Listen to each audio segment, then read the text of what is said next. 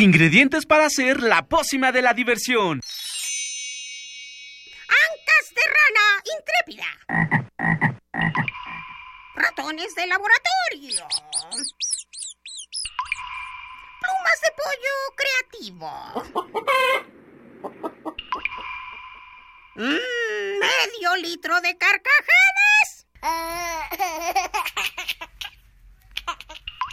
Y listo. Revolvemos todo y decimos...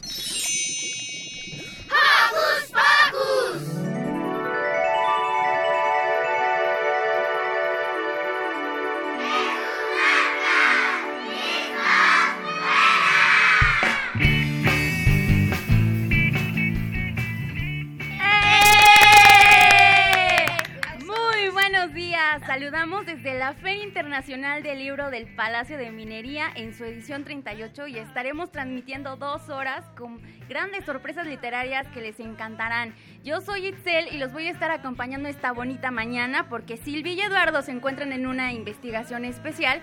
Y pues, ¿qué tal si empezamos con los saludos? Hola, yo soy Miri y estoy muy contenta de estar aquí con entre muchos libros. Y yo le quiero mandar saludos a todos los que nos están escuchando y a los que están llegando acá. Roberto. Yo le quiero mandar saludos a toda mi familia, a mi mamá que está aquí en cabina de, de la de, del Palacio de Minería y también a pues a mis primos y a toda mi familia que se la pasen muy bien escuchándonos. Yo quiero mandarle saluditos a la mami de Silvia, a Félix, a Lolita, a Hilary. Y pues, ¿qué tal si comenzamos? Porque hoy en Hocus Pocus. Hablaremos con Roberto Coria, un dramaturgo mexicano especialista en literatura y cuentos de horror, quien nos hablará sobre la literatura de terror para niños.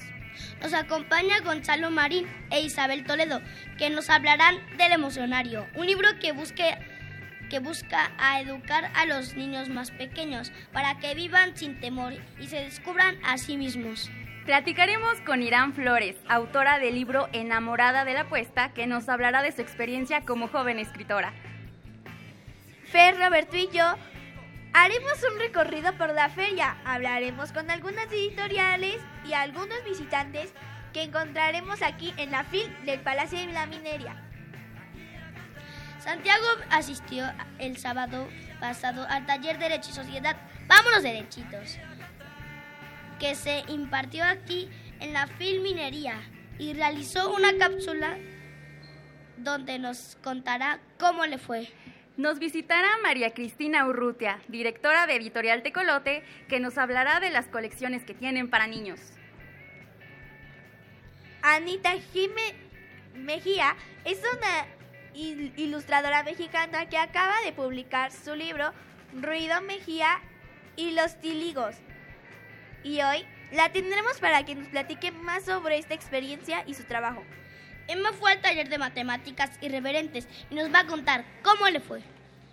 Estaremos hablando con Alejandro Alonso, autor del libro El fabricante de estrellas, y nos contará del taller que estará impartiendo aquí en la FIL del Palacio de Minería. Así que, ¡comenzamos! Quiero ponerme a brincar, como brinco en el autobús. Quiero No dejen de seguirnos en nuestras redes sociales. En Facebook nos encuentras como Hocus Pocus Unam y que no se te olvide darnos un gran like. También síguenos en Twitter como arroba hocus pocus guion bajo unam. Ahora sí, para comenzar toda la mañana con esa actitud que tenemos guardada, escucharemos Boo Bombi de 31 minutos.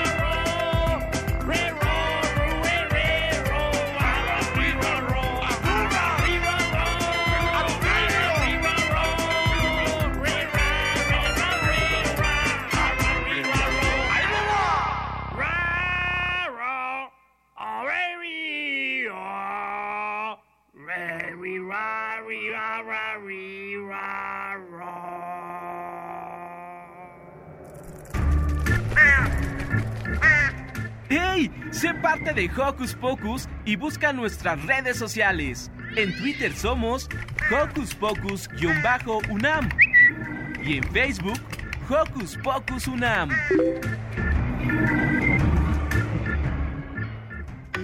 Hocus Pocus te invita a descubrir las actividades lúdicas, académicas, culturales y científicas que la UNAM tiene para ti.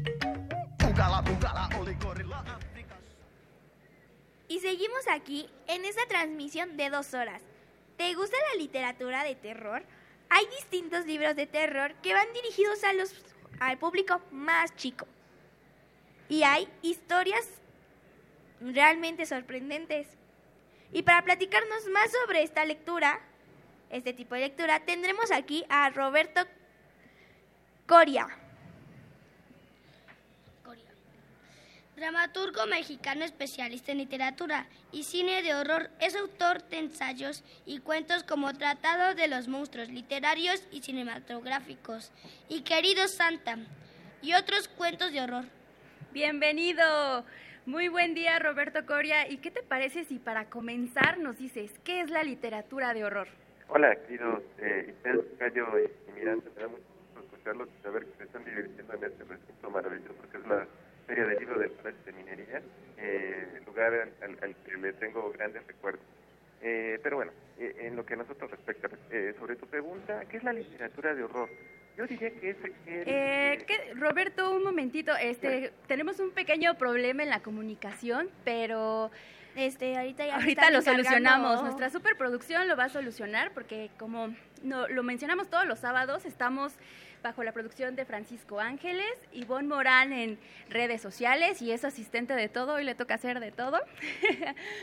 y pues que, díganme, ¿cuál es su cuento de terror favorito, niños? Ah, pues a mí mi cuento del terror favorito, que fue el primero que leí, fue el de Alguien en la Ventana. Está muy padre el libro y como que sí te deja una, un momento de suspensión.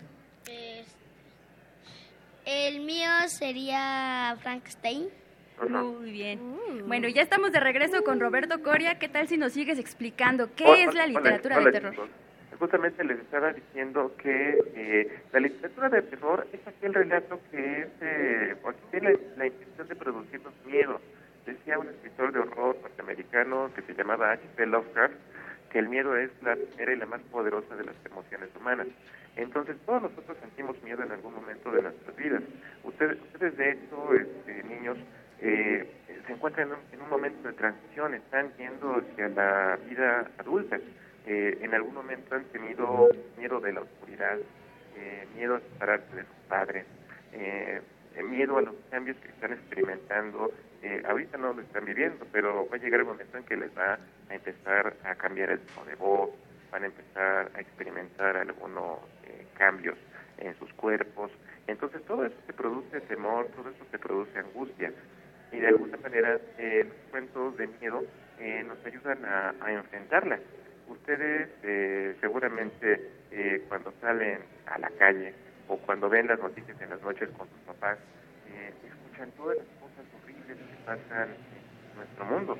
Eh, todas las noticias que tienen que ver con crimen, con narcotráfico, con todo esto. Entonces, ¿a quién le tienen más miedo? ¿A un sujeto con una pistola que les pueda hacer daño? ¿O le tienen miedo a un vampiro o a un fantasma? No sé a quién, a quién prefieran ustedes. Yo me quedo con el vampiro y con el fantasma porque sé que eso se queda en el libro cuando lo cierro, sé que ellos se quedan en la película cuando le apago al reproductor de DVD. Eh, en cambio, los otros son peligrosamente reales y están muy cerca de nosotros. Decían las abuelas, tenle más miedo a los vivos que a los muertos. Entonces, el, el cuento de miedo de alguna manera es una representación que nos ayuda a convivir con esas emociones. Muy bien, Roberto. Ah, ¿Tienes tu radio encendida? Eh, no, en absoluto, ¿se sigue escuchando mal? Eh, un poco, pero ¿qué Qué tal horror. si seguimos? Sí, digamos, chicos, ¿Qué diferencia hay entre un cuento de horror y terror? Mira, es, es, es, una, es un debate. Son, términos que se suelen utilizar de manera eh. Eh, terror y horror son dos cosas diferentes para mí. Terror se refiere a algo más eh, esencial. Sería el equivalente a que si tú y yo estamos platicando tranquilamente, eh, de pronto yo le doy un manotazo a, la mesa sin que tú te lo esperes, obviamente te vas a sorprender, te vas a asustar. Eh, en cambio, horror para mí es algo que se va gestando en el interior, es, es una especie de desánimo, de descomposición, de angustia que se va formando en tu corazón, que para mí es más profunda, pervive de más tiempo. Eh, el terror para mí es algo más vivencial, es algo más eh, momentáneo. En cambio, el horror es algo que, pa- que, pre- que prevalece, está, está ahí guardado en tu interior y, y con lo que pues, vas a tener que aprender a vivir. ¿Cuáles son los clásicos de la literatura de horror? Pues mira, precisamente ahorita escuché que estaba diciendo que su- uno de sus relatos favoritos es Frankenstein. Eh, si nosotros eh, nos vamos a estudiar la literatura de horror dirigida a niños, podremos encontrar dos vertientes. Eh, número uno, adaptaciones de clásicos de la literatura para niños, y las hay y las hay eh, en grandes cantidades. Ustedes pueden, cuando terminen su, su grabación, chicos, eh, bajar y caminar por los pasillos de las ferias. Eh, van a encontrar muchas historias, eh, el Drácula de Bram Stoker, eh, Frankenstein de Mary el hombre invisible de H.G. Wells, historias que han sido pues de alguna manera adaptadas, han sido reclutadas, generalmente van acompañadas de muy bellas ilustraciones eh, que hacen pues de alguna manera la lectura la lectura más amena, más más más eh, graciosa para, para todos ustedes. Y por otra parte, autores que escriben específicamente para, para niños o para jóvenes. Eh, podríamos pensar en eh, los libros de un eh, escritor inglés que se llamó Roald Dahl. Eh, ah, seguramente si, digo Charlie la fábrica de chocolate, ustedes la van a ubicar por las películas que se han hecho sobre, sobre la historia. Pero todo comenzó en forma de una novela. Él escribió también Las Brujas, por ejemplo, una, una historia de, un niño que por accidente está hospedado en un hotel donde se está celebrando una convención de, de brujas. Eh, hay muchas historias de Dahl eh, y hay muchas otras historias eh, escritas no necesariamente por autores que únicamente se han consagrado a, a- a, eh, otras formas de literatura o literatura de horror eh, pensadas para niños. Por ejemplo, Richard Madison, un escritor de horror eh, norteamericano, eh, tiene un cuento maravilloso que se llama Pelea y Sangre, eh, con un niño eh, que se llama Julio y que está decidido a convertirse en un heredero de. Hay, hay, hay muchos casos que, que son dignos de, de, de. ¿Qué, li- qué libros les recomiendas a los niños que comiencen a leer este, li- este tipo, del, tipo de cuento? O sea, ¿qué les recomiendas? Pues mira, eh, eh, ya lo dije, acérquense a los clásicos. Eh, eh, hay, hay muchos eh, chicos que empiezan, no sé, leyendo Crepúsculo y, y- y todas sus eh, historias. Eh, a mí no me fascina Crepúsculo, pero, pero para mí puede ser una buena puerta para que ustedes se den cuenta de que existe algo más allá. Lean el Drácula de Bram Stoker. Drácula de Bram Stoker es una gran novela y hay muchas versiones para, para niños. Frankenstein, otra vez, eh, el año próximo se celebran los primeros 200 años de Frankenstein. Imagínense ustedes, una, historia que tiene 200 años y, que seguramente va a permanecer vigente cuando ustedes son los viejitos, cuando ustedes tengan hijos, cuando ustedes tengan nietos, y la historia va a seguir ahí, es, un clásico necesario. Además, Frankenstein te puede, te puede eh, ayudar para comprender muchas emociones que ustedes están por vivir. Eh, el joven, eh, por su esencia, eh, es no encaja en ningún lugar, está cambiando el cuerpo, no sabe de dónde viene, no sabe hacia dónde va. Eh, por eso este tipo de relatos tiene mucho que decirnos a todos. Muy bien, pues muchas gracias por tus recomendaciones y gracias por estar aquí con nosotros. Eh, claro que los niños deben de leer este tipo de literatura. A mí me encanta, por ejemplo, como dijo Roberto Frankenstein, es eh, sensacional. Y Las Brujas de Roald también me encantan. Es un gran relato. Ha- Hacen bien, chicos. La, verdad, hacen lo correcto. Y, y sobre todo, enséñale a sus papás que eh, los cuentos de horror no son malos. Eh, de alguna manera, los papás eh, como que tienden a querer proteger, porque dicen, ¿cómo va a leer mi hijo estas cosas? Eh, pero realmente es algo bastante saludable. No hay que tenerle miedo al- a, a los cuentos de horror, al contrario, hay que abrazarlos. Muy, muy cierto. ¿Cuál era tu libro favorito de terror de pequeño? Eh, Pues mira, yo, yo, yo, yo empecé, por- eh, al igual que estoy recomendando por los clásicos, yo me acuerdo que mi mamá me regaló una versión ilustrada para niños de Drácula y a partir de ahí eh, hice un romance con el vampiro, un romance que he llevado hasta el momento, por eso puedo estar aquí con ustedes hablando, hablando sobre, sobre literatura de horror. El vampiro es un personaje que tiene muchísimo que decirme y, y, y definitivamente Drácula es el rey de los vampiros. Muy bien, pues muchas gracias Roberto Coria. Ah, mira, Roberto tiene una pregunta. Este, A ver, a ver, ¿qué pasó, Tocayo? Dime. para saber más sobre ti, ¿nos podrías dar nuestras tus redes sociales para, no sé, saber más libros Sí, tuyos? claro que sí, estoy a tus órdenes eh, y a las órdenes de todos ustedes en Twitter, en arroba rcoriamonter, en arroba rcoriamonter, es la página que, eh, la cuenta de Twitter más fácil para seguirme. Eh, estoy en Facebook como Roberto Coria, pero pues obviamente ustedes saben que es una red social más íntima, más personal. Yo, yo trato solamente de asustar a personas que conozco. Pero en Twitter estoy completamente a sus órdenes y estoy feliz de platicar con ustedes. Muchas gracias Roberto y pues vamos a una canción. eh, vamos a escucharla.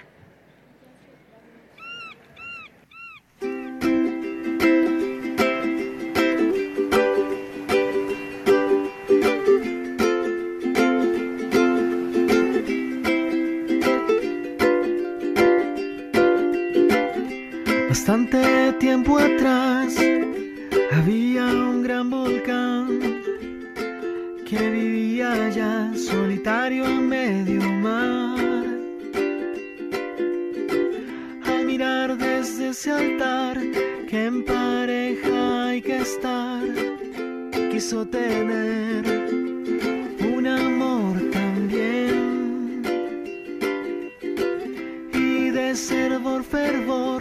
cántico le brotó y ardió sin parar su lava así. Mi sueño aquí se hará realidad si estás para mí y yo para ti. Mi corazón ruega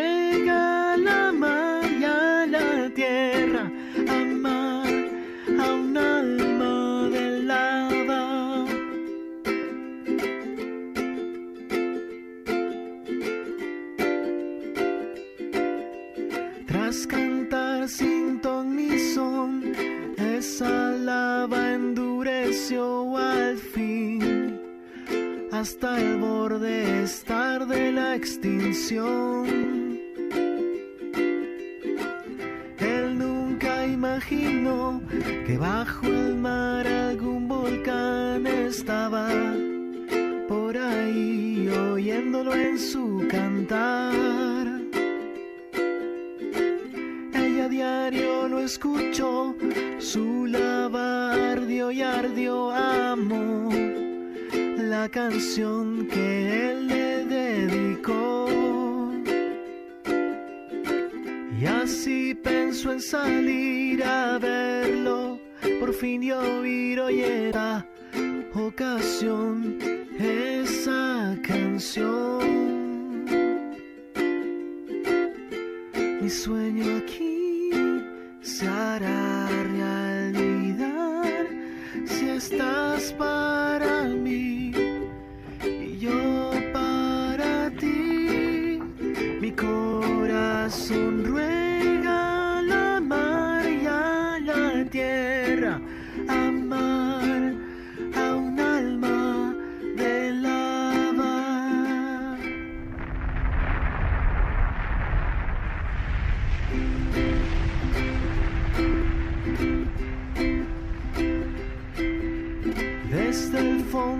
apareció un volcánico primor, viendo alrededor sin encontrarlo ahí.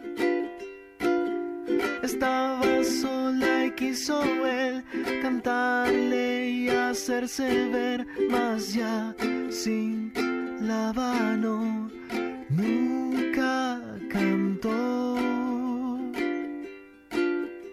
Su llanto al el sueño aquel se ahogó y ahí de pronto yo cantar su canción. Mi sueño aquí se hará realidad si estás para mí y yo para ti. Mi corazón ruega la mar y a la tierra amar a un alma de lava.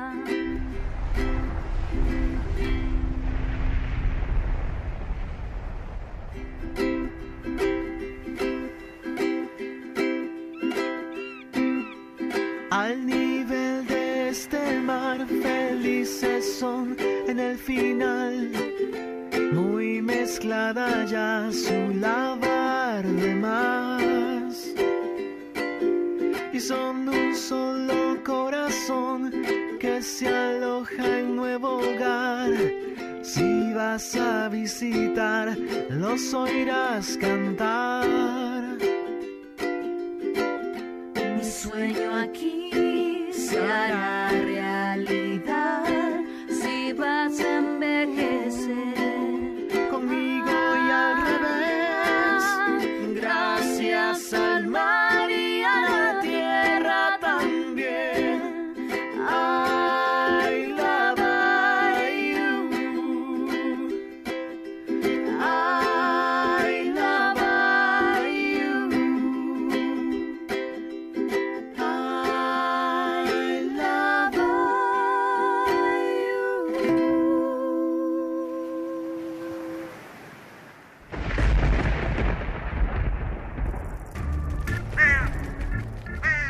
Radios y centellas. Estás en Hocus Pocus.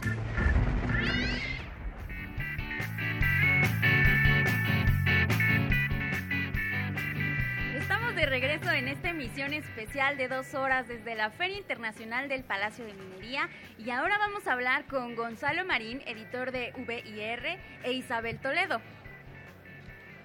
Nos hablarán del emocionario, un libro que busca, los, que busca que los niños descubran sus diferencias y emociones. Bienvenidos. Gracias, hola. ¿Por qué se llama emocionario este libro? El libro se, se llama Emocionario porque es un diccionario de las emociones.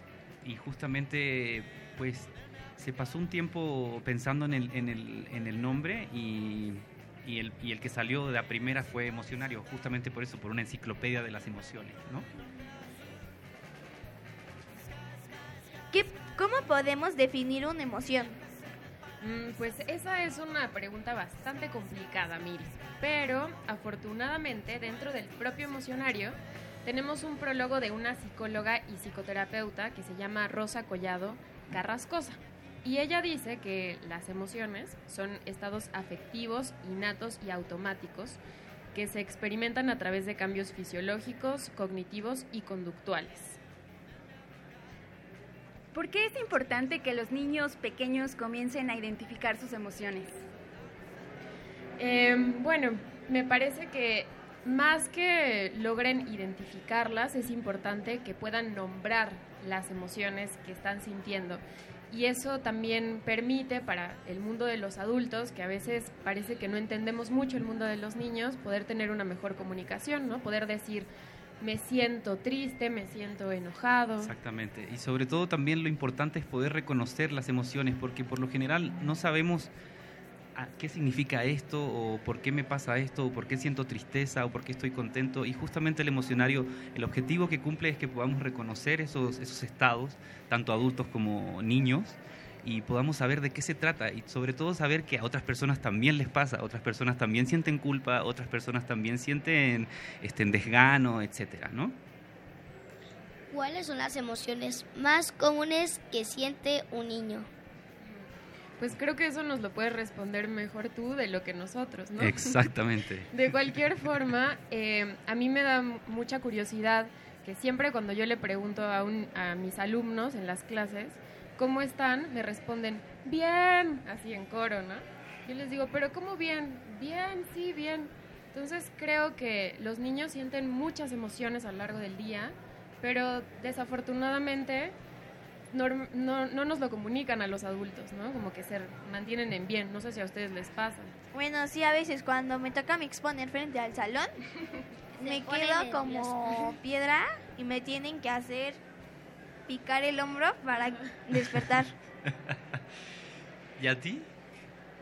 Pues a mí no, yo solo hablo, pero con este, con también mucha pena y es, es como, es como mi cerebro que va a explotar, que ¡ay, qué pena tengo! Ya nos hablaron de que es como un diccionario de las emociones, pero ¿qué podemos encontrar en el libro, aparte de, de definiciones de lo que sentimos? Bueno, el libro es básicamente un recorrido por 42 emociones, donde cada emoción se explica y también eh, se, se, hace como una especie de antesala para pasar a la siguiente. Este, y además está, lo interesante también son las ilustraciones que hay, porque hay imágenes muy, muy potentes que, de hecho, justo estábamos hablando de eso con Isabel antes de, de entrar aquí. No sé si ella nos puede comentar sí, un poco también. Creo que una de las maravillas del libro es que una persona de cualquier edad se puede identificar con él y las ilustraciones son un gran aliado para tanto adultos como niños. De pronto hay emociones bastante complejas como pueden ser la nostalgia o la incomprensión y la compilación de ilustradores, porque además cada emoción tiene un ilustrador diferente que se encargó de pensar y repensar eh, cómo describir de manera gráfica las emociones y también ayudarnos en identificarlas en nuestro nuestra historia personal, ¿no? nuestra experiencia. Claro, porque a través de un a través de una ilustración también les digo, cada emoción que viene en el libro se explica, ¿no? En uno o dos parrafitos, pero lo interesante también es poder hacer ese unir, empalmar es, esa explicación con la ilustración que, que, que lo acompaña. Sabemos que el libro tiene dos escritores y más de 20 ilustradores argentinos. ¿Cómo fue el proceso? ¿Estuvo difícil o fácil? Pues el proceso, el proceso fue, pues, fue bastante eh, complicado. Son libros que, que se tardan en, en, en, construir, digamos. No es, no es algo que se haga en un par de meses, desde, el, desde, la, desde la idea de elaborar el libro hasta la elaboración, hasta el hecho de gestionar, conseguir a los ilustradores. Este, sí, sí se tarda un, un, un tiempito, ¿no? No es algo rápido pero lo bueno es que es el resultado final que se consigue, más allá del tiempo que uno se tarde en, en, en, en elaborar esta clase de, de, materiales, pues lo importante es el producto final y creo que el emocionario, el producto final que se consiguió fue espectacular, creo. O sea, también se ha traducido también en, en las ventas y en cómo ha, ha contestado la gente sobre el, sobre el libro. ¿Dónde se presentará el libro? ¿Dónde van a presentarlo? Tengo entendido que el día de mañana... Eh, Podemos pedir información en, en, aquí en Minería, hay unos lugarcitos donde nos dan información, ahí pueden preguntar. Claro. Y tengo una duda, ¿dónde podemos encontrar este libro? ¿Dónde lo podemos comprar? Este libro está en la mayoría de las tiendas este, de prestigio, digamos, y en librerías. Es, lo cierto, lo, lo, sacamos ya desde el año pasado y se ha estado vendiendo muy bien. Lo cierto es que tanto también lo, hicimos una coedición y, y se están en las librerías de Ducal, está en Gandhi, en el sótano, eh, eh, etcétera, en, en, sobre todo también en, en, las tiendas de prestigio grandes como este, en Liverpool, Palacio de, Palacio de Hierro, etcétera, etcétera. ¿no? Okay. ¿A partir de qué edad podemos comenzar a ver el libro, a leerlo? Bueno, leerlo a partir de los seis años, más o menos, pero un pequeño de tres años puede entender el libro. Sí, pues justamente ahí es donde las ilustraciones y tener a un buen lector en voz alta puede hacer muy divertido el contacto con emocionario para un niño, yo creo que desde los tres años en adelante. Y también pues eso, que los adultos también disfrutamos mucho de la lectura de emocionario. Sí, sobre todo, lo, interesante también del libro es que ten, eh, lo pueden leer niños a partir desde los seis años y, y, y, sobre todo eso, o sea, tanto niños como adultos, como jóvenes se pueden acercar a la lectura y pueden encontrar algo que rescatar de ahí. Pueden hacer, por ejemplo, hemos tenido... Se han hecho dinámicas entre adultos y niños y lo que hacen un poco es comparar lo que siente cada uno Y, y eso, como hacer ese, ese punto de encuentro entre el adulto y el niño a través de estas emociones. También puede leer los niños muy, muy pequeños, a partir de los seis años, y, y, básicamente lo importante también es eso, de que no, no, necesariamente hay que hacer un recorrido lineal del libro, sino que por eso el, el, índice es bien interesante, porque parece un mapa, ¿no? Con las 42 emociones. Y es cosa de uno elegir la que quiera y se va directamente a esa. Y creo que Isabel también ha hecho dinámicas sí. este, parecidas en sus cursos. No sé. Claro, justamente en, en, el curso de teatro que yo imparto, tenemos niños desde 3 años hasta de 12. Y ha sido muy interesante el utilizar este material porque entre los niños también van platicando de cómo perciben la vergüenza, ¿no? Y es muy distinto, tiene mucha más claridad o mucha mayor capacidad de relacionarlo con un evento cercano, un niño de 10, pero un niño de 3 sabe lo que es la vergüenza, lo ha experimentado, ¿no? Y también utilizarlo como un disparador para tener una conversación sobre las emociones, me parece que es muy útil, muy necesario eh, para toda comunidad, ¿no? Muy bien, pues nuestros amigos nos trajeron, amigos, nos trajeron dos ejemplares de este fantástico libro. Las ilustraciones son muy, muy buenas y, claro, llaman la atención. Tienen unos colores hermosos. Y Miri tiene una pregunta. Sí, este, mi pregunta es, esa, mi primo tiene un año, o sea, si yo, le, si yo compré ese libro y se lo empiezo a leer, este, más o menos va a poder captar todo lo que son las emociones o yo creo que un año tal vez sí sea muy chiquito, pero lo que sí puedes es eh, como buscar las emociones que tú recuerdes que sentías cuando tenías un año. ¿Tú te acuerdas cuando tenías un año? Sí, o sea, yo me acuerdo desde que tenía un año y pues más. ¿Y qué sí sentías? Pues yo sentía... Uy, pues sentía enojo, ira. Pues podrías seleccionar en el índice esas emociones que tú recuerdas, que sentías cuando eras muy, muy chiquita, y esas eh, leérselas a tu primito, claro. Este, para más información sobre ustedes pueden dar redes sociales y cuándo van a presentar sus cuántos libros han, cuántos libros han hecho en primer lugar. ¿Cuántos libros hemos hecho?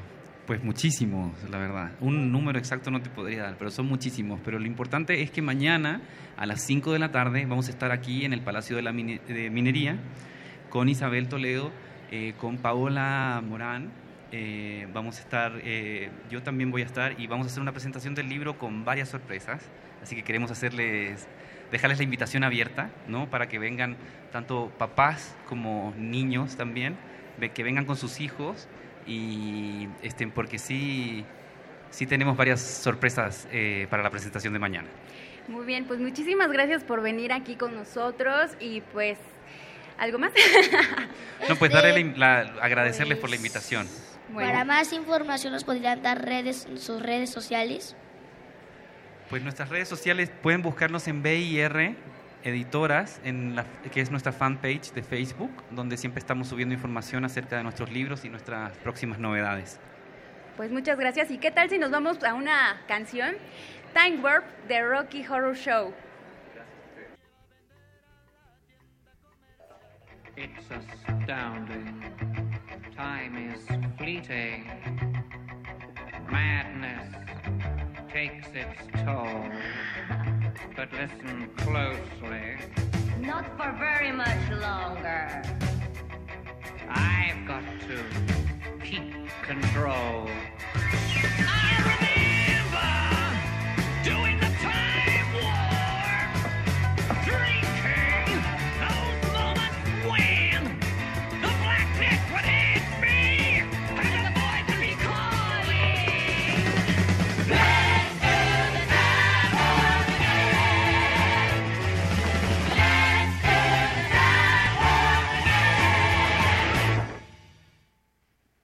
It's just a jump to the left. With your hands on your hips.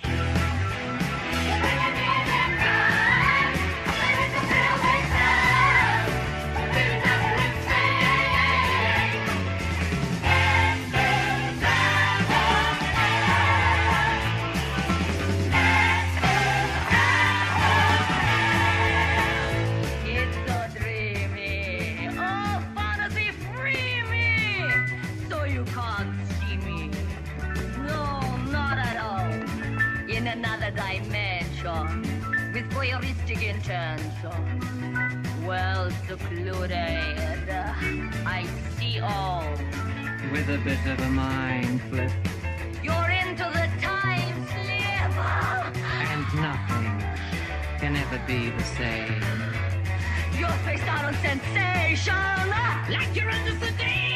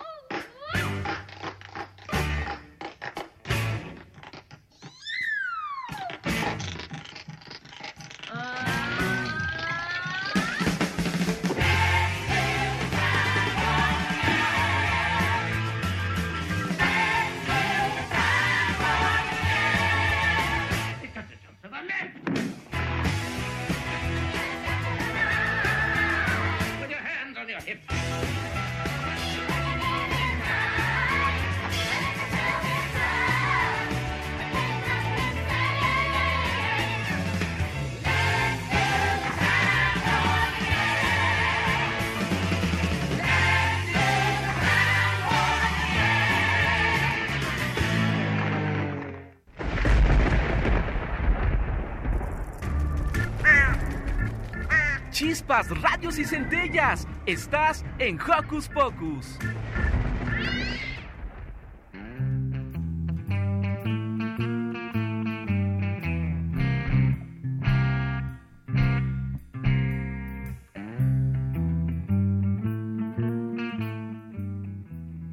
Y estamos aquí de regreso en esta transmisión desde la Feria Internacional del Libro.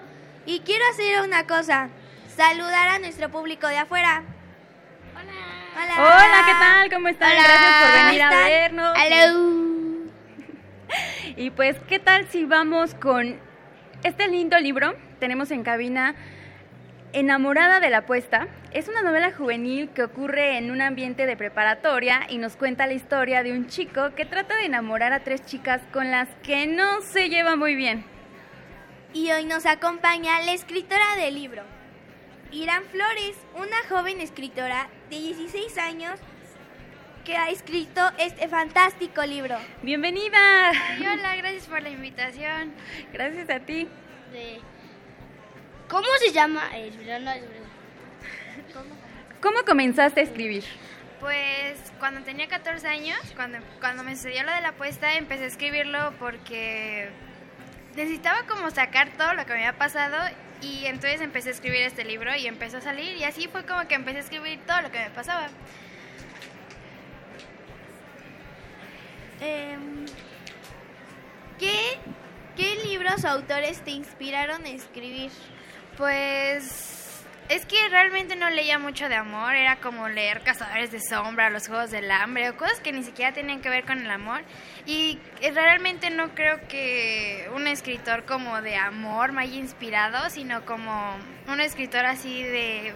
Un escritor de quizá suspenso me inspiró a empezar a escribir todas las historias que me iban pasando. ¿Qué autor es tu favorito?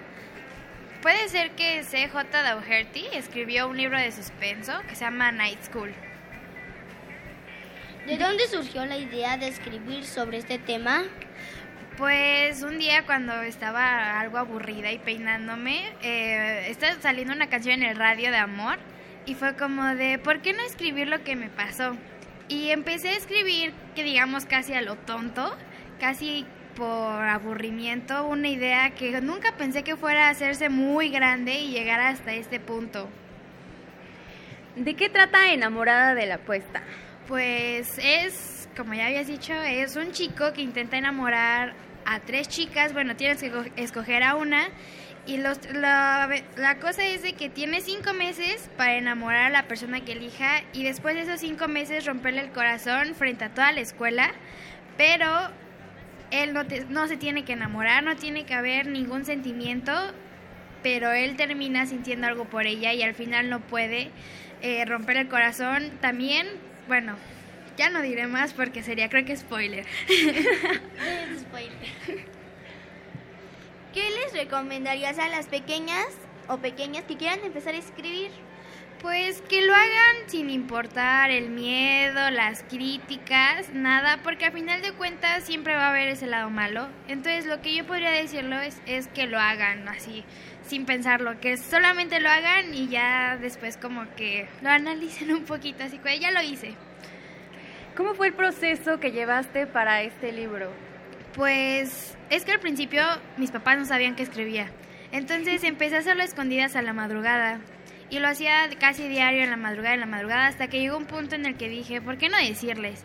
Y pues ya les dije que estaba escribiendo un libro y cómo estaba la cosa y ya era como empezar a escribir poco a poquito, casi enfrente de ellos.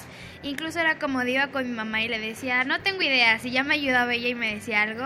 Y fue como, fue durante todo un año esto de estar escribiendo el libro a escondidas y ya normal. Muy bien. ¿Qué haces cuando escribes? ¿Qué escuchas música? Pues generalmente estoy comiendo y escuchando música, porque no sé, tengo como el, el mal hábito de si no como a veces, o no sé, tengo que estar comiendo porque como que me inspiro, no sé. Y siempre escucho música porque así me surgen también muchas ideas. ¿De dónde, dónde presentará su libro? Ah, el día de mañana, aquí en la, en la Feria de Minería, de 11 a 11.45 se va a presentar el libro en el Salón Filomeno Mata. Muy Ahí los espero. Claro que sí, entonces invitamos al público que vayan a la presentación Enamorada de la apuesta de Editorial Selector, ahí lo pueden conseguir. Es muy buen libro y está muy bonito, tiene una portada con un corazón que llama la atención. Corazón de melón. ¿Y tienes pensado escribir otra cosa? Eh, ¿Otra historia? Pues tengo planeado así literal escribir hasta que me muera, no sé. y tengo, bueno, ahorita estoy con el tercer, estoy escribiendo actualmente el tercer libro de la saga, bueno, de la trilogía. Y después probablemente planeo hacer otras cosas ya fuera de amor y las cosas que realmente siento que me gustan.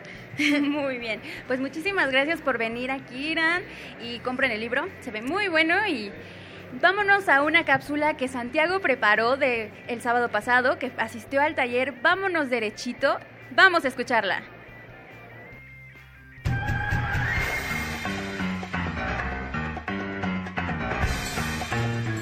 Investigaciones Especiales de Hocus Pocus presenta.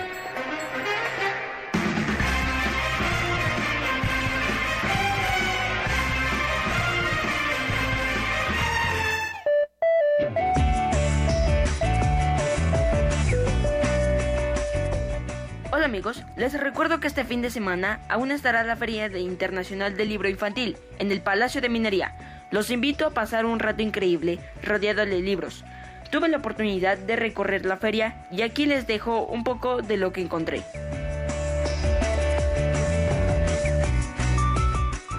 El Palacio de Minería organizó un taller bastante interesante. El título es Derecho y Sociedad, vamos por derechito. Yo soy Ana Paula González Contró. Bueno, la señora Ana Paula es la coordinadora del taller de... Vamos derechitos, de cultura de la legalidad. ¿Nos podría explicar de qué trata el taller? Mira, nuestro objetivo es como hacer conciencia en los niños de lo importante que son las reglas para poder vivir todos muy contentos, en paz y en armonía. Y entonces lo que hacemos aquí es algunas actividades, cantamos, les explicamos, hacemos una asociación con la música, como en la música siendo diferentes las notas, somos también nosotros diferentes, pero podemos vivir todos en armonía. Yo soy maestra de primaria y me encanta estar con los niños y me encanta enseñarles y aprender mucho de ellos también. ¿Cuál es el objetivo principal de este taller? Pues hacer conciencia de la importancia de las leyes y que todos eh, sigamos las leyes para poder vivir en una convivencia más armónica y todos en paz. Les, eh, les hacemos una historia, es un cuento muy lindo que hablamos de la diferencia de, de las personalidades que todos tenemos. Entonces hay un niño tímido, hay un niño muy alegre y hay un niño este, muy, muy, muy, muy activo. Entonces esas mismas eh, personalidades las asociamos con notas musicales, aprendemos a hacer ritmos y después cantamos todos juntos una canción. Esto lo que nosotros pretendemos es que sepamos aprender que la diferencia entre las personas enriquece nuestra vida y que tenemos que aceptarlas, que tenemos que, que disfrutarlas y aprender de todos. Bueno, este, les deseo mucho éxito y finalmente nos daría como en dónde se ubica esto. Estamos aquí justamente en la Feria del Libro, este, impartiendo talleres para niños. Entonces pueden consultar la, la, guía de la Feria del Libro y ahí vienen los horarios en que pueden venir. Los invitamos porque son talleres muy lindos, muy diferentes, este, son gratuitos con la entrada a la feria y pues es muy linda este, poder conocer y aprender cosas distintas. Bueno, muchas gracias.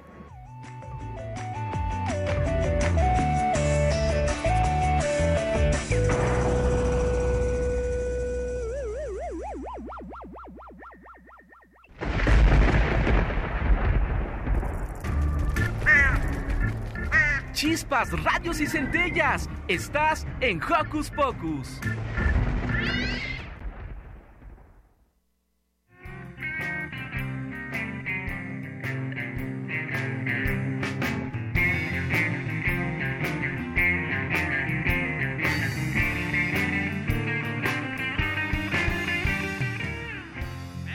De regreso aquí en nuestra emisión especial desde la FIL del Palacio de Minería. ¿Y qué tal si vámonos afuera con el público? Fer ya está afuera. Hola, Fer. Hola, hola. Me encuentro exactamente aquí afuera de la cabina y estoy caminando para ver si me encuentro a un niño o a una niña que quiera el libro.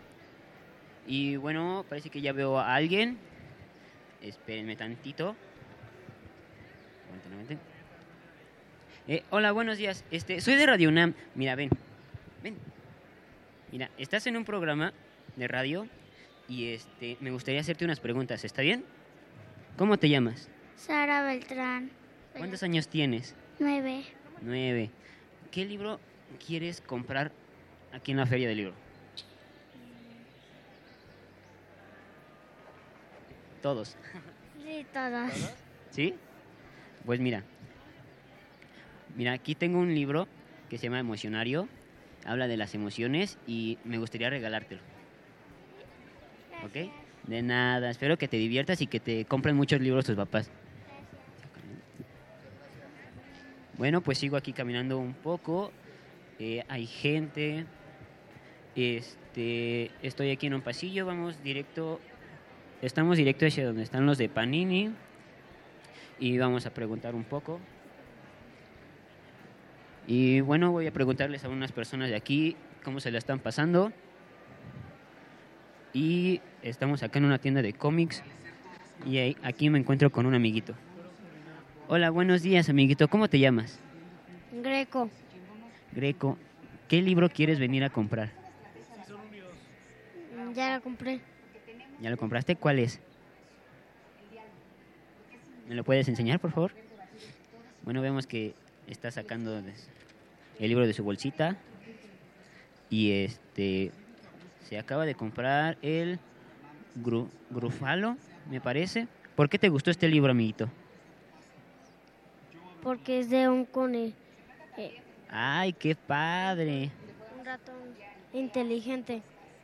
¿En serio? ¿Tan inteligente como tú? Sí. Qué padre, amiguito. Toma, aquí tienes tu libro, te lo regreso. Y seguimos caminando aquí. Veo a otro amiguito por acá. Eh. Hola, buen... Hola, buenos días. Este, soy de Radio UNAM y me gustaría hacerte unas preguntas. ¿Cómo te llamas? Bueno, no, no quería hablar, tenía un poco de, de nervios. Aquí vemos a otra amiguita que está que está escogiendo su libro. Y bueno, este regresamos con ustedes chicos a la cabina y aquí en lo que llega un poquito más de, de gente. Muchas gracias, Fer, y estamos de regreso. Gracias. Gracias. Y pues sigan pendientes porque nuestros amigos de Tecolote nos traen muchos regalos, entonces vamos a regalar libros y queremos que nos visiten. Y el día de hoy nos acompaña María Cristina Urrutia, directora de Editorial Tecolote, que nos hablará de la colección para niños. Bienvenida. Gracias Itzel, muchísimas gracias por invitarme aquí a las cabinas de Radio UNAM. Yo soy de la UNAM, entonces siempre es un gusto regresar a mi, a mi casa. ¿Por qué es importante tener una colección dirigida a los niños y jóvenes? Pues mira, te voy a hablar a partir de la experiencia de Ediciones Tecolote.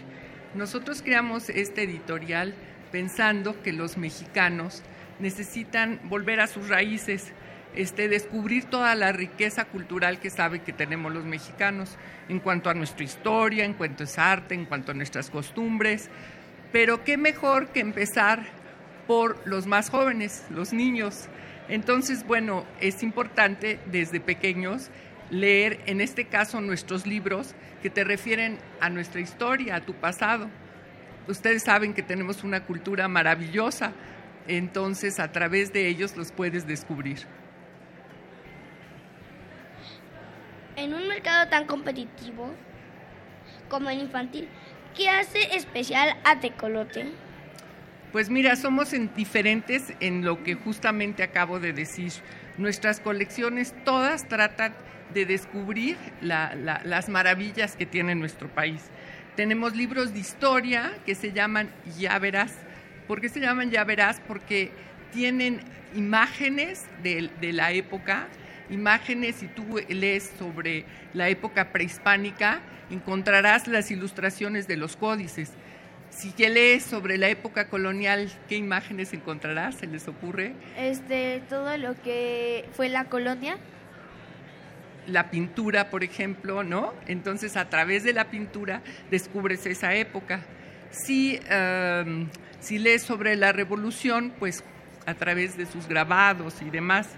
Entonces, eh, somos diferentes en ese sentido, de que tenemos temas mexicanos, temas que apelan a nuestra nacionalidad, que eh, tra trabajamos mucho con esas imágenes de la época, o sea, eh, en vez de ilustrar con ilustradores contemporáneos, tratamos de utilizar las ilustraciones o las imágenes de la época. Y aparte de esto que es mexicano, también tratamos de responder a, las necesidades de los que sentimos que tenemos los niños. ¿Qué problemas, por ejemplo, tienen hoy en día los chavos? Problemas, por ejemplo, de salud, ¿no? De gordura, de obesidad. Entonces hacemos libros que tengan que ver con nutrición.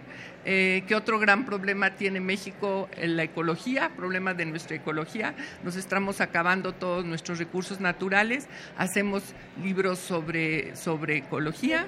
Y en eso creo que somos diferentes, en que tratamos de responder a necesidades que sentimos que tiene nuestro país y que tratamos de dar a conocer nuestro, nuestro patrimonio. ¿Qué se necesita para hacer un buen libro para niños? Ay, esos son 20 años que he tenido de, de aprendizaje y que no te puedo decir en, en dos segundos, pero yo creo que primero tienes, un poco repitiendo lo que decía yo, tienes que dar respuesta a una necesidad, ¿no? En ese sentido, creo que la gente lo acepta con un, por un libro, como un libro bueno, porque es lo que en ese momento necesita. Después tienes que tener lo mejor de lo mejor, o sea, escoger un texto con, con las mejores palabras, ¿no? Con realmente una gente que, que, sepa, que sepa escribir y que las imágenes deben ser de gran calidad. Te pongo un ejemplo. Nosotros acabamos de ganar un premio en la Feria Internacional de Boloña, que es la, gran feria de libros, y ahí llevamos un libro que se llama Migrar. Ese libro Migrar lo mandamos a hacer, primero el texto lo hizo cuatro veces, mandaba a hacerlo cuatro veces, y por fin un poeta, José, José Manuel Mateo, escribió ese libro para niños, un poeta con sus palabras, escribió ese libro para niños, y las imágenes las mandamos a hacer con una gente que hace, ustedes conocen los amates, ¿no? Un amate en blanco y negro y entonces a manera de códice que se despliega este, este, este ilustrador, este gran artesano mexicano, hizo este libro que ganó un premio. Eh, es un libro que ganó, ¿por qué ganó el premio? Porque pusimos lo mejor de lo mejor, lo mejor de nuestro patrimonio, lo mejor de, nuestro, de nuestra literatura y pues con buenos ingredientes, igual que un pastel, si pones buenos ingredientes sale un gran libro. ¿En el lenguaje para niños es necesariamente que sea simple? No debe ser simplón, debe ser sencillo en el sentido de que se entienda. O sea, muchas veces los niños, eh, la gente piensa o la gente que no ha tenido experiencia para hacer libro de niños, trata de hacer hace cosas ñoñas. Los niños no son ñoños. ¿Ustedes creen que los niños son ñoños? A ver, No. no son seres muy inteligentes. Quizás tienen un lenguaje menos desarrollado, no han tenido el tiempo de aprender tantas palabras, entonces hay que ponerlas en, en- de tal forma que lo entiendan, pero de ninguna manera debe ser ñoño, debe ser, es, es- debe ser sencillo, sencillo, ¿no? Que- y que apele además, que llegue, que apele a tu, a tu alma. Las ilustraciones se han convertido en parte fundamental de los libros infantiles. ¿El autor escoge a su ilustrador o el escritor es el que lo decide? Mira, nosotros creemos que una imagen vale más que mil palabras.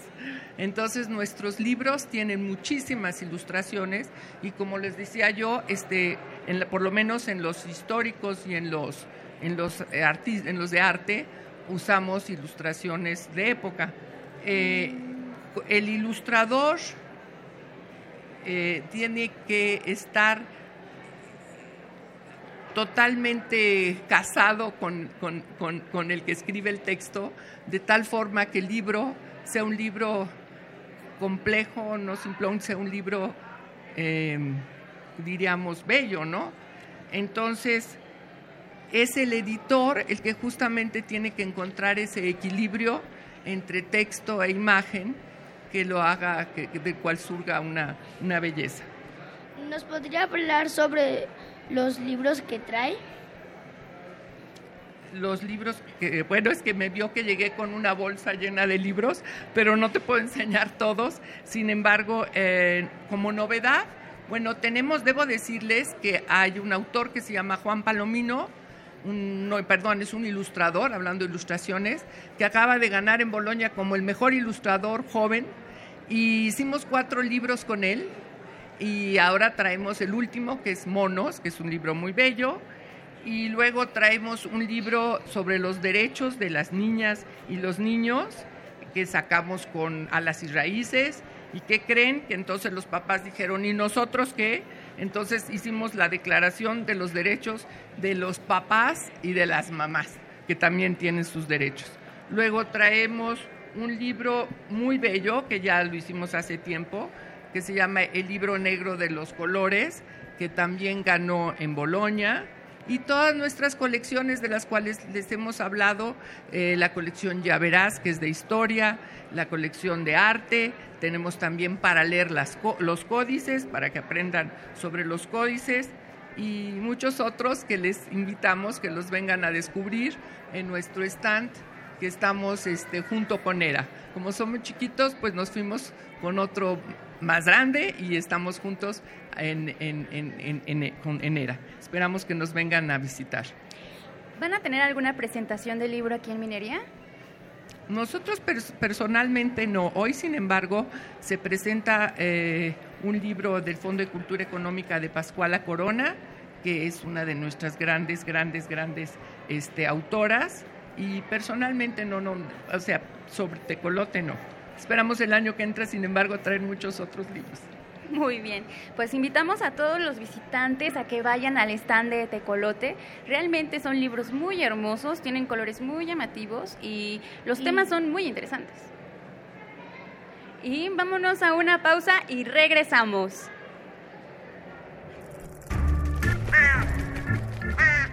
¡Hey! Sé parte de Hocus Pocus y busca nuestras redes sociales. En Twitter somos Hocus Pocus-UNAM y en Facebook Hocus Pocus Unam.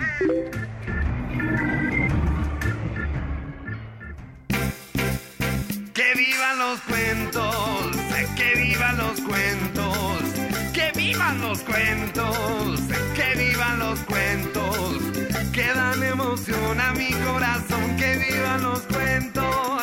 Si me siento triste o si estoy contento, un libro de cuentos viene a mi encuentro.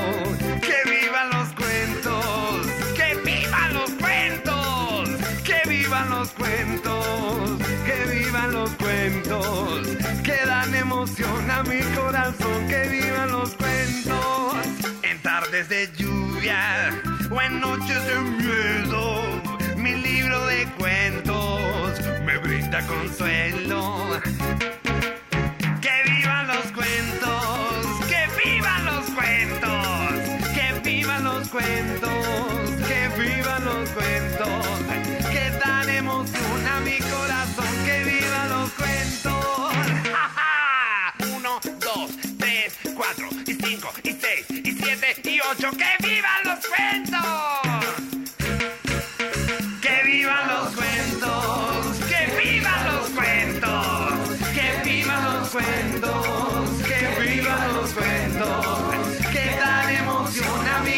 Corazón, que vivan los cuentos,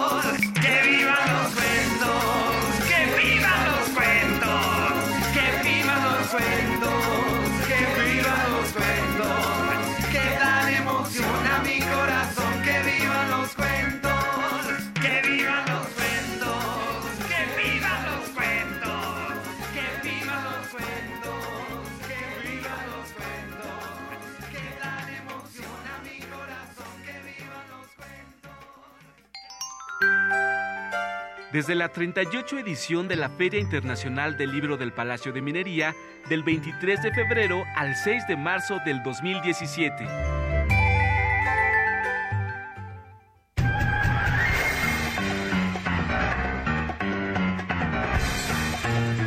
Investigaciones Especiales de Hocus Pocus presenta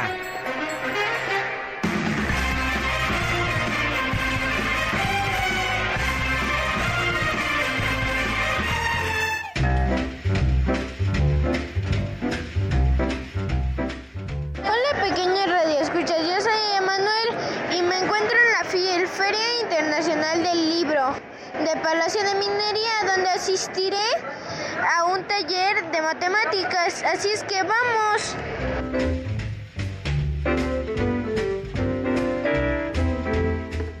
Alba Ángeles, 75 años. ¿Qué juegos manejan aquí? Para sumar, para restar, para multiplicar, para dividir, para fracciones, para sucesiones, aprender historia en México, para matemáticas, lo que quieras. ¿Cuál es el juego que más han ocupado?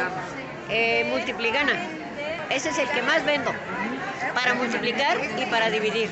¿Y este juego cómo se llama? Este es para aprender fracciones. Se llama 4x4 de números racionales y también se vende muy bien para Sí. aprender fracciones. ¿De qué grado es al que más le han pedido? De tercero y de cuarto. ¿Qué se necesita para jugar este tipo de juegos? Tener ganas. No se necesita así como por ejemplo los dados o los dados ya los traen incluidos, las fichitas, todo ya Todo yo te lo doy. Remedio, el trapito y el muchacho para el mandadito, todo. Y bueno, si, que- si tienen algún problema con las matemáticas o algo, este es el lugar indicado de donde pueden acudir.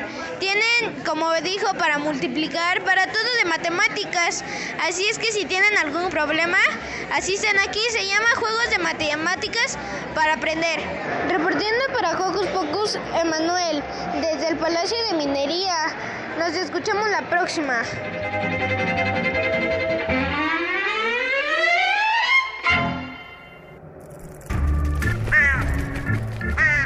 ¡Hey! Sé parte de Hocus Pocus y busca nuestras redes sociales. En Twitter somos Hocus Pocus-UNAM y en Facebook Hocus Pocus UNAM.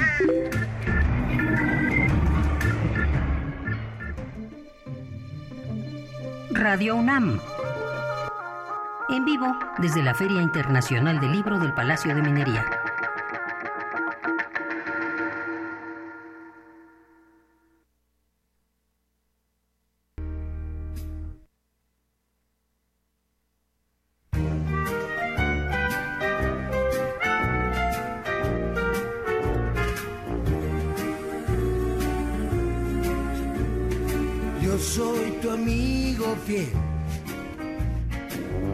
Soy tu amigo fiel. Y si un día tú te encuentras lejos, muy lejos de tu lindo hogar, cierra los ojos y recuerda que yo soy tu amigo fiel. Si yo soy tu amigo fiel.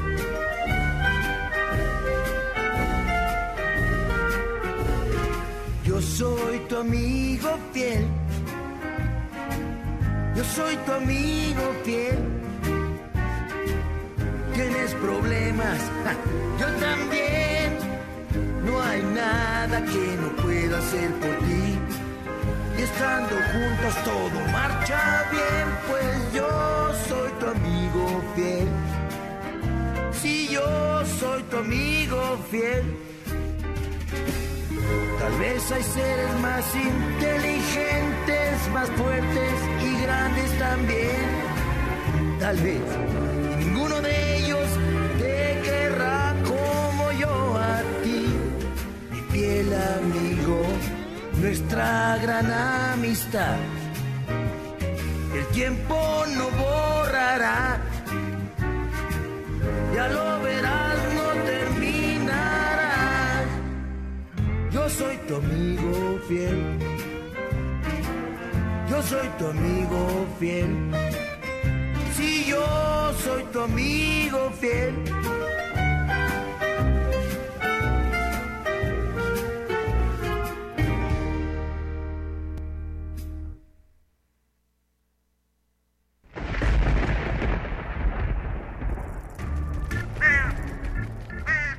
Chispas, radios y centellas. Estás en Hocus Pocus.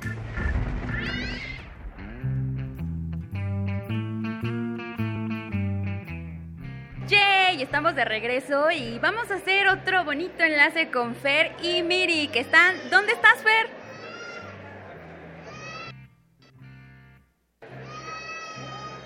Muy bien. Estamos teniendo un leve problema. La, la, feria está, la feria está muy, muy bonita. Les recomendamos que vengan a comprar. Hay varias editoriales que tienen colecciones para niños. Por ejemplo, Océano, Selector, como ya tuvimos a Irán Flores, que nos habló de su libro Enamorada. ¡Ah, ya tenemos a Fer! ¡Hola, Fer, Fer! Fer, te extrañamos. Mucho tiempo, hermanito. Y tenemos un problema. Otra vez. Les sigo hablando de las editoriales Alfaguara. Ah, Fondo de Cultura Económica los tuvimos el sábado pasado. También hay muchísimos libros que les puede encantar. Hoy va a ver la presentación del bestiario, mm, criaturas míticas de México. Va a estar muy bueno y les recomendamos que lo lean, que lo compren y que vayan a la presentación. También arriba hay varios stands donde hay libros para los más pequeños, de colorear, hay cuentos, eh, ¿Qué más? ¿Qué más? ¿Qué más? ¿Cuál es su libro favorito? ¿Cuál es su cuento favorito? Díganos, nos mándenos un mensaje a Facebook, a Twitter. Nos pueden encontrar en Facebook como Hocus Pocus, un guion bajo UNAM y arroba Hocus Pocus. ¿Cómo estás, Roberto? ¿Cuál es tu Bien. libro favorito? Tengo esa duda. Este, Ya, ya volvió Fer, sí. Volvió Fer. Estoy aquí con Miri. Fer, ¿me escuchas? Hola, Sí, Fer. Hola, hola, hola. ¿Dónde te encuentras? Estamos aquí afuera de la cabina, estoy con Miri. Miri, ¿puedes describir lo que está pasando, por favor? Ah, bueno, hay un buen de gente y pues hay mucha. Bueno, nos vamos a dirigir a Panini Comics. Eh, vamos yendo, al parecer, este, sí hay mucha gente, apenas si puedo caminar. Bien, vamos llegando a Panini Comics. Vemos en la parte de afuera varias, eh, bueno, más bien varios números de cómics. Vemos como álbums, vemos los conocidos mangas que son como cómics japoneses, vemos figuras, vemos de Marshall, vemos de Marvel, vemos de Kikaz, de anime. Eh, Miri, ¿nos puedes describir qué estás viendo, por favor? Ah, bueno, estoy ahorita viendo las cajitas de, pues, de pegatinas para los álbumes que tenemos tam- tenemos de Moana, de Masha y el Oso, de Soy Luna, de la NFL, del Club América. Y bueno, aquí vemos a unos amigos y me gustaría preguntarles algunas cosas. Hola amigo, buenos días. Soy de Radio UNAM y este me gustaría saber qué es lo que más te interesa de Panini Comics. Eh, pues realmente no estoy buscando algo en específico. Yo solo vine a ver los mangas, pero... ¿Cuál es tu manga favorito? Mm, Dragon Ball Z, por mucho. El mío también es mi favorito. ¿Y tú, amigo, cómo te llamas? Buenos días. Luis Alberto Maya Cruz. ¿Y qué es lo que te interesa de Panini Comics? Ah, pues yo vine a buscar de Dragon Ball porque pues, es lo que más me ha marcado ¿no? en mi infancia. Que es lo que he visto. No me ha gustado Naruto ni otra serie igual. Puro Dragon Ball. ¿Podrías decirnos de qué se trata Dragon Ball? Bueno, yo sí tengo conocimiento, pero hay personas que no lo ubican. ¿Puedes contarnos, por favor? Es un- una persona bueno, que llegó, es un Saiyajin que llegó de otro planeta a la Tierra, que había sido mandado por su bajo nivel de poder, pero pues lo adoptó una persona y ahora es el que defiende a la Tierra. Ese. Ok, bueno, muchas gracias, amigo. Y aquí vemos a una encargada y este me gustaría preguntarle unas cosillas de, de aquí de Panini. Este, hola, buenos días. Hola, buenos días. ¿Cómo te llamas? Fanny. Fanny, ¿podrías decirnos en toda esta semana que ha transcurrido de la feria, qué es lo que más se llevan los chicos?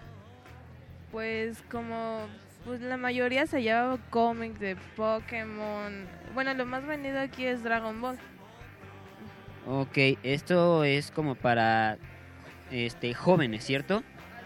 Bueno, ah, si pueden ver atrás de los libros traen así para qué edad son. Hay unos que son para más de 18. Te- igual tenemos para niños como de 5 a 8 años, pero son este, o sea, cómics de más pequeños. Ok, muchas gracias, Fanny. Y aquí vemos a un amiguito que parece que acaba de agarrar como una revista y me gustaría decirle, amigo, ¿por qué tomaste esta revista? ¿Podrías decirnos por qué la tomaste? Es que quería saber qué figura era. Ah, ok. ¿Te gustan los cómics? Sí, ¿Cuál es tu cómic favorito? el de Deadpool. ¿El de Deadpool? ¿Cómo te llamas, amigo? Perdón. Es de Rafael. Oye, ¿por qué te gusta mucho Deadpool? Porque me gustan sus poderes y su forma de... Su forma como habla y su... Bueno, su forma graciosa de cómo hace las películas. Oye, ¿ya habías venido a la feria del libro? No. ¿Es tu primera? Mm, Sí. Oye, ¿y cómo te sientes? Bien. ¿Bien? ¿Te gustaría llevarte todos estos cómics? No tanto, pero sí. Sí, algunos. Bueno, muchas gracias, amigo. Que tengas un buen día. Permítame. Eh, bueno, eh, seguimos aquí en Panini Comics y este... Bueno, ya aquí también vemos los álbumes, las figuras de Marvel, de DC, este, Panini, ah, ¿qué más? Vemos que hay muchos jóvenes aquí, vemos hasta un cómic de Stephen King, vemos, ok, eh, hay un cómic que la verdad a mí me interesa ahorita, que acabo de tomar, que es de James Bond, y al parecer está este increíble espía está resolviendo un gran misterio. Mili, ¿podrías describirnos también algún cómic que te interese? Ah, pues a mí un cómic que me puede interesar, pues uno que acabo de agarrar que se llama Santoro, ¿no? Santoro. Y pues está bonito. Creo que es un álbum de fotos. Bueno, al parecer vemos que es como una niña, bueno, trata de la historia de una niña muy tierna, ¿cierto, Mili? Sí, pero mira, yo, le- yo yo les quiero platicar a ustedes, este, o sea, mi experiencia con los cómics. Yo no a- apenas me hice fan del cómic y pues como que ahorita que estoy aquí, es, o sea, es un- como para mí esto es un sueño. Y más porque acabo de ver una sección de los Caballeros del Zodiaco que en serio quiero leer. Bueno, Mili, ya eso es por dos. Yo también lo quiero leer. Si quieres, seguimos recorriendo lo que es Panini Comics. Claro. Y bueno, mientras, mientras recorremos Panini Comics y la Feria del Libro en general, nos vamos con los chicos a escuchar una canción. ¿Les late?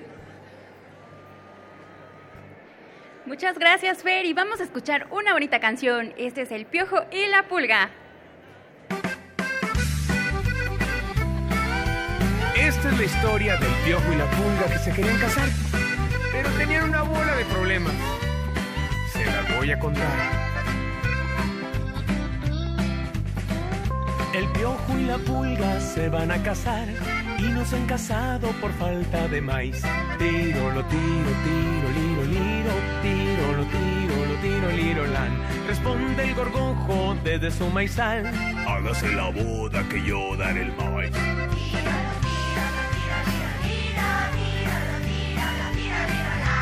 Tiro, lo tiro, lo tiro, liro, liro, tiro, lo tiro, lo tiro, liro, la.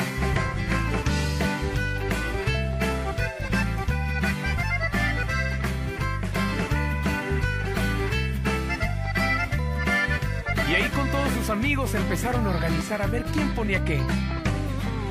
Bendito sea el cielo que todo tenemos, pero los padrinos donde agarraremos.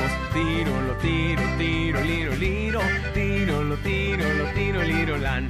Salta el ratón desde el ratonal. Amarren al gato, yo iré a padrinar.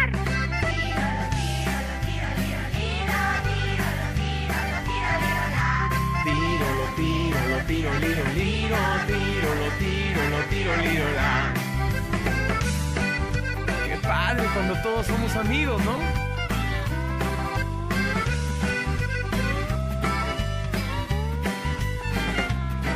Y ya todos bien animados, que se arrancan para la iglesia. El piojo y la pulga se van a casar. Les pregunta el padre si saben rezar. Tiro, lo tiro, tiro, liro, liro. Tiro, lo tiro, lo tiro, liro, lan. Salta la pulga que se desatina. El agua, yo seré modina.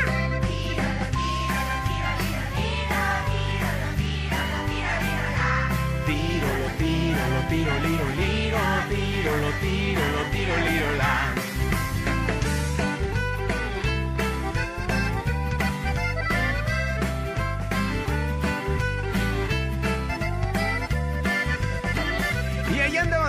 Brindando y bailando toda la noche. Se acabó la boda y hubo mucho vino. Se soltó el gatito y se comió al padrino. Tiro, lo tiro, tiro, liro, liro. Tiro, lo tiro, lo tiro, liro, lan. En la madrugada, cuando el sol salió, no hubo ni un changuito que no se rascó. A ver, mis changuitos, a rascarse.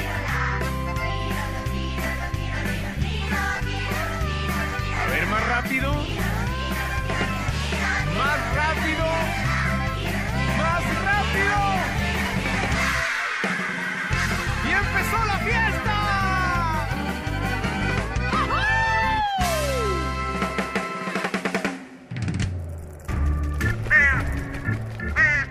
¡Hey! Sé parte de Hocus Pocus y busca nuestras redes sociales. En Twitter somos Hocus Pocus-UNAM y en Facebook Hocus Pocus UNAM.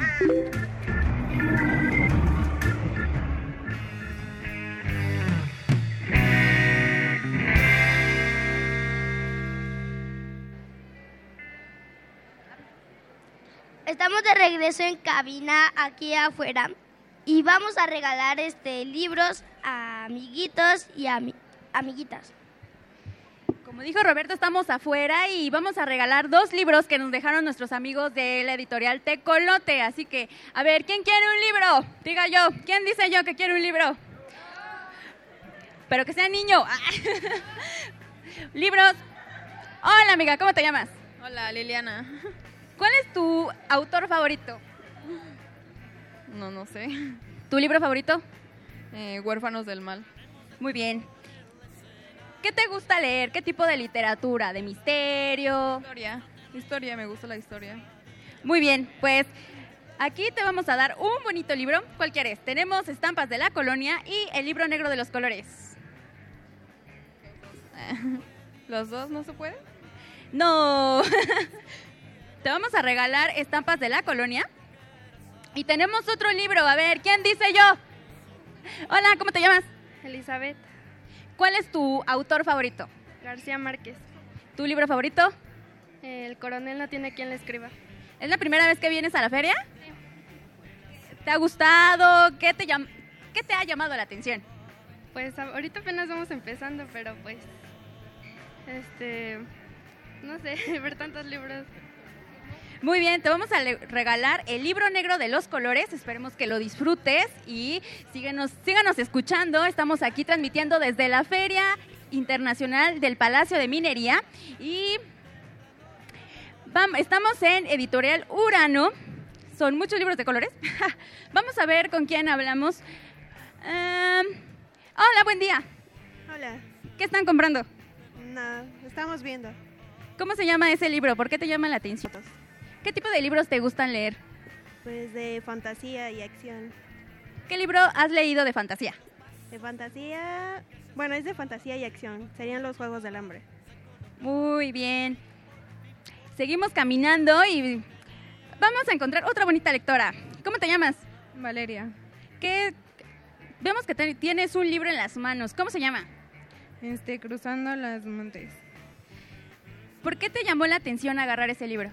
Ay, pues por el título. ¿Es la primera vez que vienes a la feria? No, ¿Cuántas veces has venido? esa es la segunda vez. ¿Y qué te ha llamado más la atención? Pues la diversidad que hay en libros, y pues me encanta mucho leer por eso. Muy bien. Aquí hay otra bonita chica. Vamos a Selector. La vez pasada hablamos con nuestros amigos de Selector. ¿Y qué te ha llamado la atención, Roberto? Pues los libros que hay por aquí y este editoriales que se ven muy interesantes. Mira, vamos a ver, tienen una gran gama de, de libros. Mira, Roberto, Frankenstein. Cuéntanos un poco, ¿qué le- cuando leíste ese libro, ¿qué, qué te gustó? Eh, había leído el de Selector, bueno, también este creo que es de Se- Selector, pero había leído el infantil y me encantó tanto que... ¡pum! Me encantó tanto. ¿De qué trata? De que un chico de llamado Víctor este tiene muchos hermanos ¿no? y pues entonces este este quiere no sé como su mamá murió no se quedó con la tristeza sino deseó que las personas sean inmortales y se fue a una universidad a no sé aprender de los muertos y así hasta que un día crea un monstruo muy raro que con que falló el experimento de Víctor, pero creó una bestia y pues entonces él solo quiere estar junto a alguien en ese mundo y para que ustedes lo lean. No digo más y espero que ustedes los lean y les guste, les guste a ustedes ese libro. Muy bien, pues y como a ustedes les llamó la atención el libro de Frankenstein, los invitamos a que pasen al stand de Selector y vamos a seguir caminando. Hay mucha gente, ya los invitamos a que vengan y compren sus libros y vamos a buscar a un niño que nos diga cuál es su libro favorito. Hola, ok, muy bien. vamos a hablar, estamos buscando un niño, un niño, un niño. Hola, ¿cómo te llamas? Gael. ¿Es la primera vez que vienes a la feria? Este, sí. ¿Qué te ha llamado más la atención? Los libros. ¿Qué tipo de libros te llaman? ¿Te gustan? ¿Te... Ficción. De ciencia ficción. ¿Cuál es tu libro favorito de ciencia ficción? El de El esclavo. Muy bien. ¿Y qué libro piensas llevarte hoy? Eh, posiblemente el diario de Ana Frank o el del esclavo o el de los hornos de Hitler.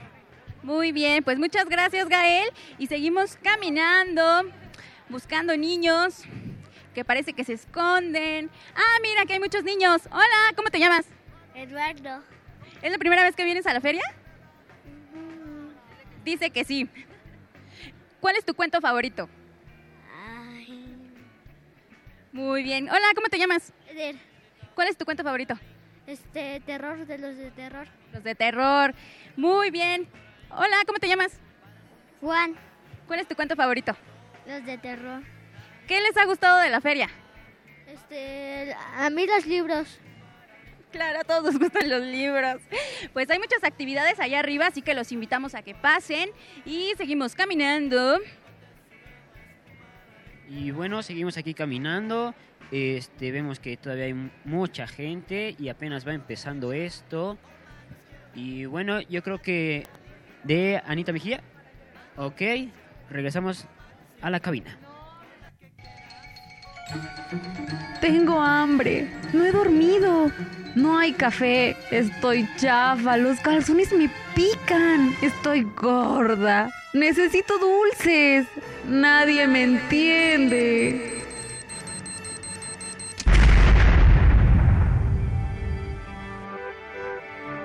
Ay, Mejía, si sigues así alimentarás a los tilingos. ¿Tilingos? ¡No! ¿Qué son los tilingos? Antes de saber si son tilingos, tengo que hacerte unas preguntas. ¿Sientes que nadie te entiende? Sí. ¿Te preocupas por todo?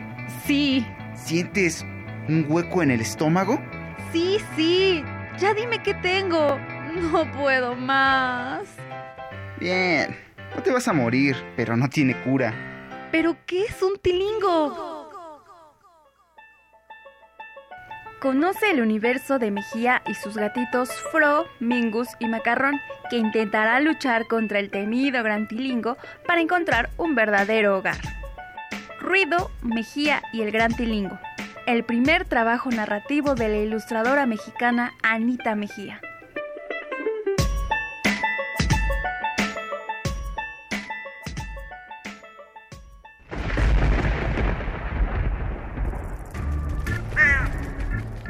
Chispas, radios y centellas. Estás en Hocus Pocus.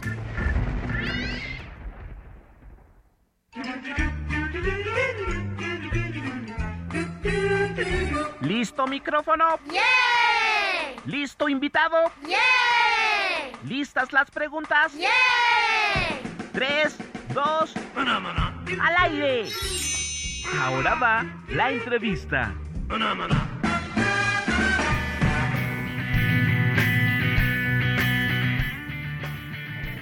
Estamos de regreso y transmitimos desde el fil de Palacio de Minería y la diversión continúa porque vamos a hablar con Anita Mejía, ilustradora mexicana que acaba de sacar su libro Brido Mejía y los tilingos.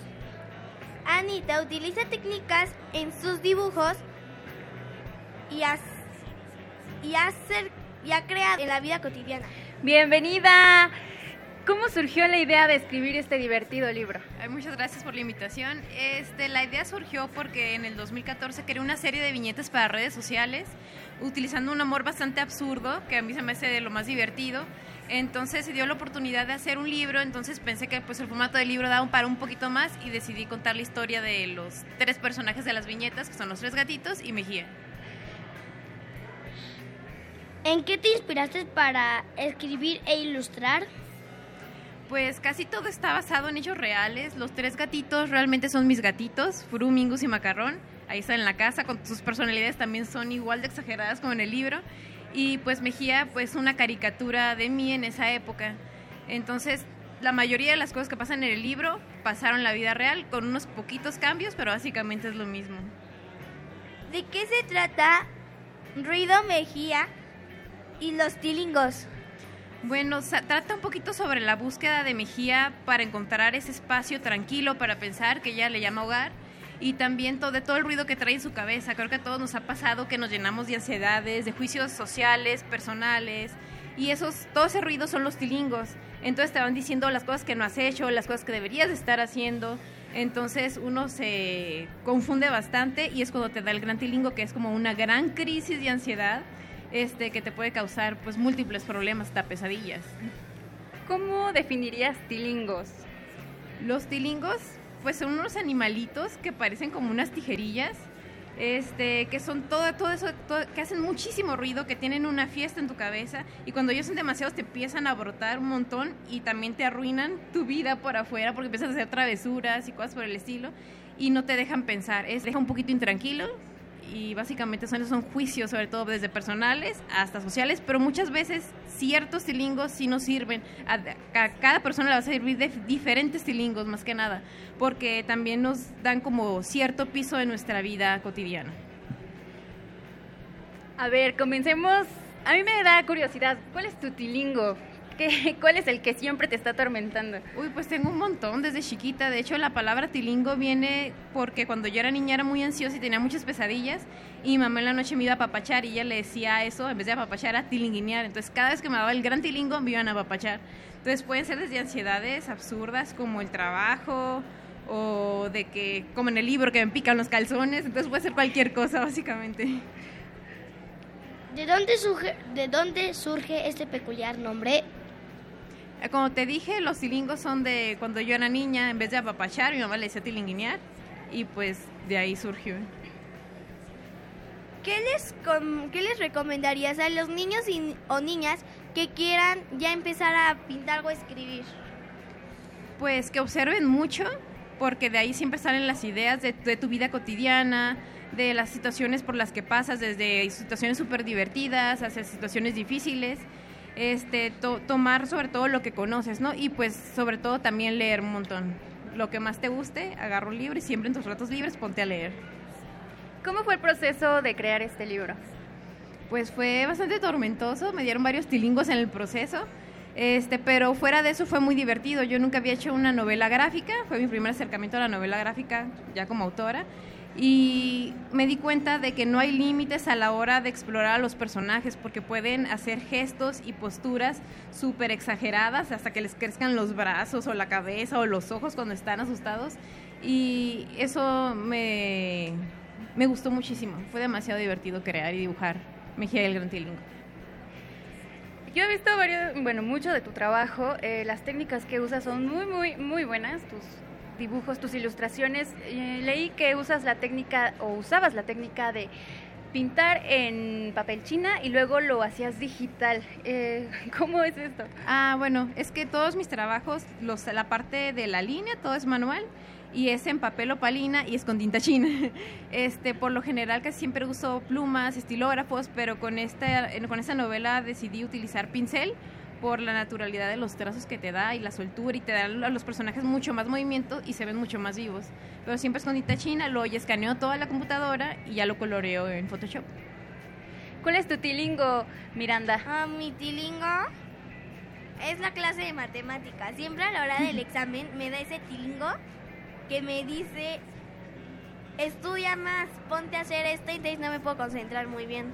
Sí, a mí de niña me daban los domingos en la tarde, como a las 6 de la tarde, los tilingos de que ya me entraba la ansiedad de que no he hecho la tarea, el otro día tenía que levantarme temprano para ir a la maestra y los regaños. ¿Cuál es tu libro favorito? Uy, está súper difícil, pero bueno, recientemente leí La Marcha Radetzky de Joseph Roth y también uno que se llama Así de Grande de Edna Ferber. Me encantan las novelas históricas y también donde hablen del trabajo del campo, son como mis favoritos. ¿Qué nuevos proyectos traes o qué, qué vas a hacer en un futuro? Bueno, por lo pronto continuar con este, la licencia de estos tres personajes. Tienen una serie de productos y ya me surgieron ideas para una segunda parte, que no les voy a contar mucho de qué. Y aparte tenía otras historias ahí que no tienen nada que ver con este proyecto, que también son para publicaciones. Unos son libros ilustrados y otros son otras novelas gráficas. Entonces igual yo creo que voy a seguir por ese, por ese lado. Aparte de este libro, ¿qué más podemos saber de tu trabajo? Eh, pues tengo la página de Facebook donde pueden ver mi trabajo, eh, que es Anita Mejía Ilustración, y pues también pueden encontrar mi trabajo en la revista Tú, que ahí colaboro con, la, son- con el horóscopo. Ah, yo he visto, bueno, me han enseñado esa revista y pues sí, la he visto y sí, pues sí está padre cómo haces el horóscopo. Ay, muchas gracias. Este, una pregunta, ¿cómo se acercó a la ilustración? ¿Mande? ¿Cómo se acercó a la ilustración? ¿Cómo me dediqué? ¿Cómo Pues- se acercó a la ilustración? Este, pues yo estudié diseño gráfico, nu- nu- de niña casi, o sea, sabía dibujar, dibujaba, pero no sabía dibujar. Entonces, en diseño gráfico hay una ma- materia que es de dibujar, que es ilustración, y no, no me salía nada de lo que me decía la maestra. Entonces me entró un berrinche gigante y tiré todas las tintas sobre la mesa. Cuando se me pasó el berrinche y volteé a ver lo que había en la página, en la hoja, me di cuenta que había texturas muy interesantes, entonces decidí empezar a hacer monitos de bolitas y palitos para utilizar esas texturas que se me hacían muy interesantes. Entonces, realmente mis dibujos siguen siendo mon- monitos de bolitas y palitos, pero ya están mucho más detallados, más estudiados, y así fue como empecé a dibujar, básicamente. Pues invitamos a todos que lean Ruido, Mejía y El Gran Tilingo. Eh, ¿Dónde lo podemos encontrar? Pues en todas las librerías, está desde Mix Up, está Liverpool, está en Gandhi, está en el sótano, en el péndulo, en cualquier librería básicamente. Pues línea. muchas gracias, Anita. Eh, vamos a, a una bonita canción, a los tilingos de Carlo Moscardín.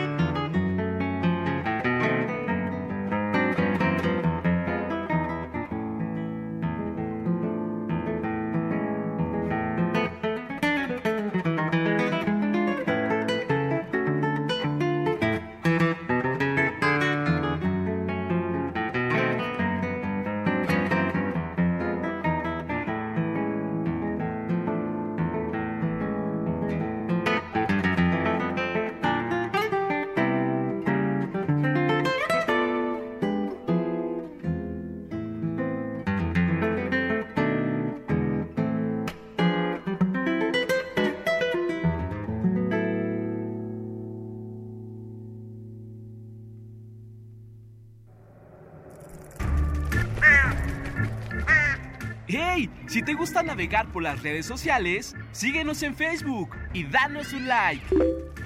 Encuéntranos como Hocus Pocus Unam.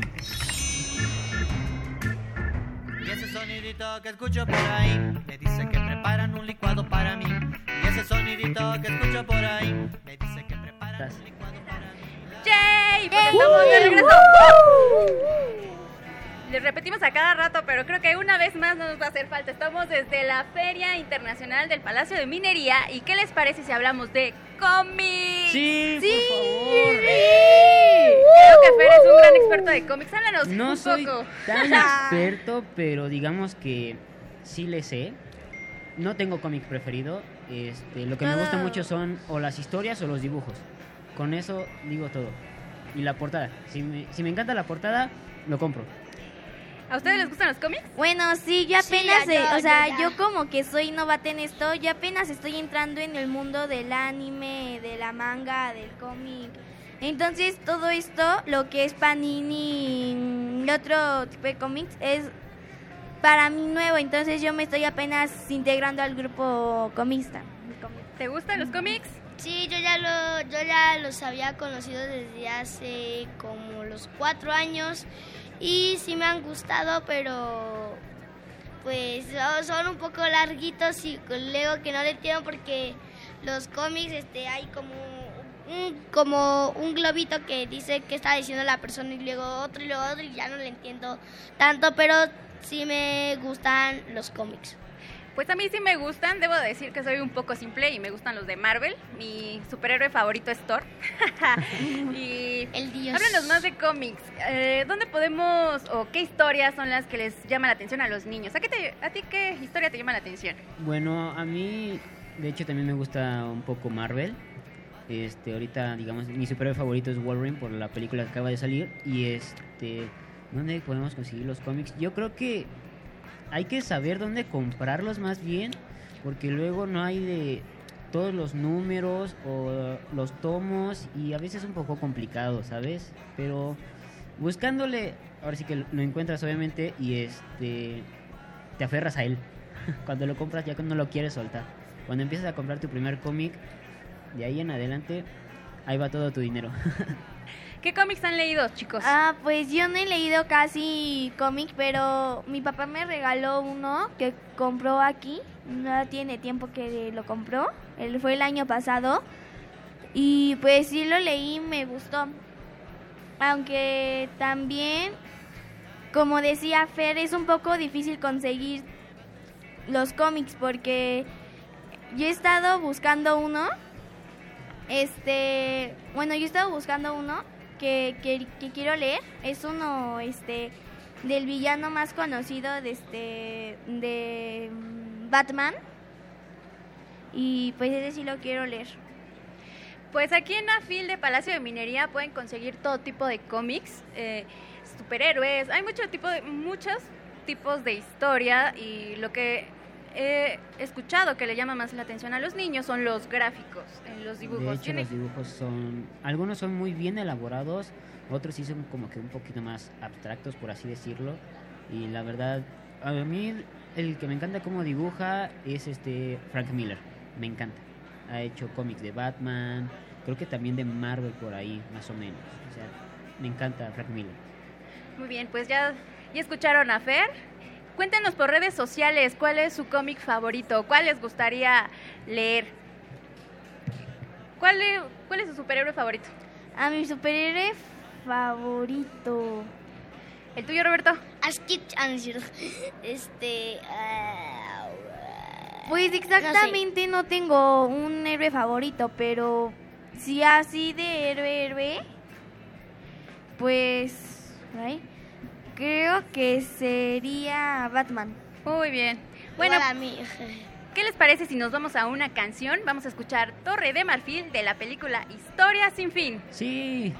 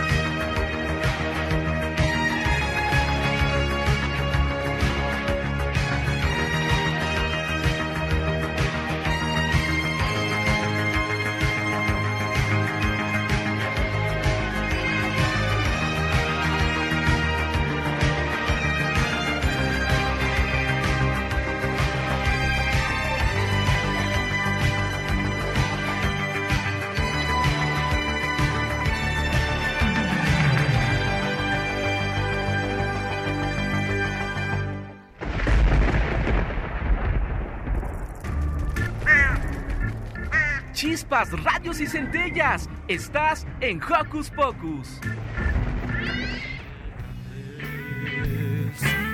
Qué grande es la pancita taquera. Estamos de regreso aquí en esta transmisión especial.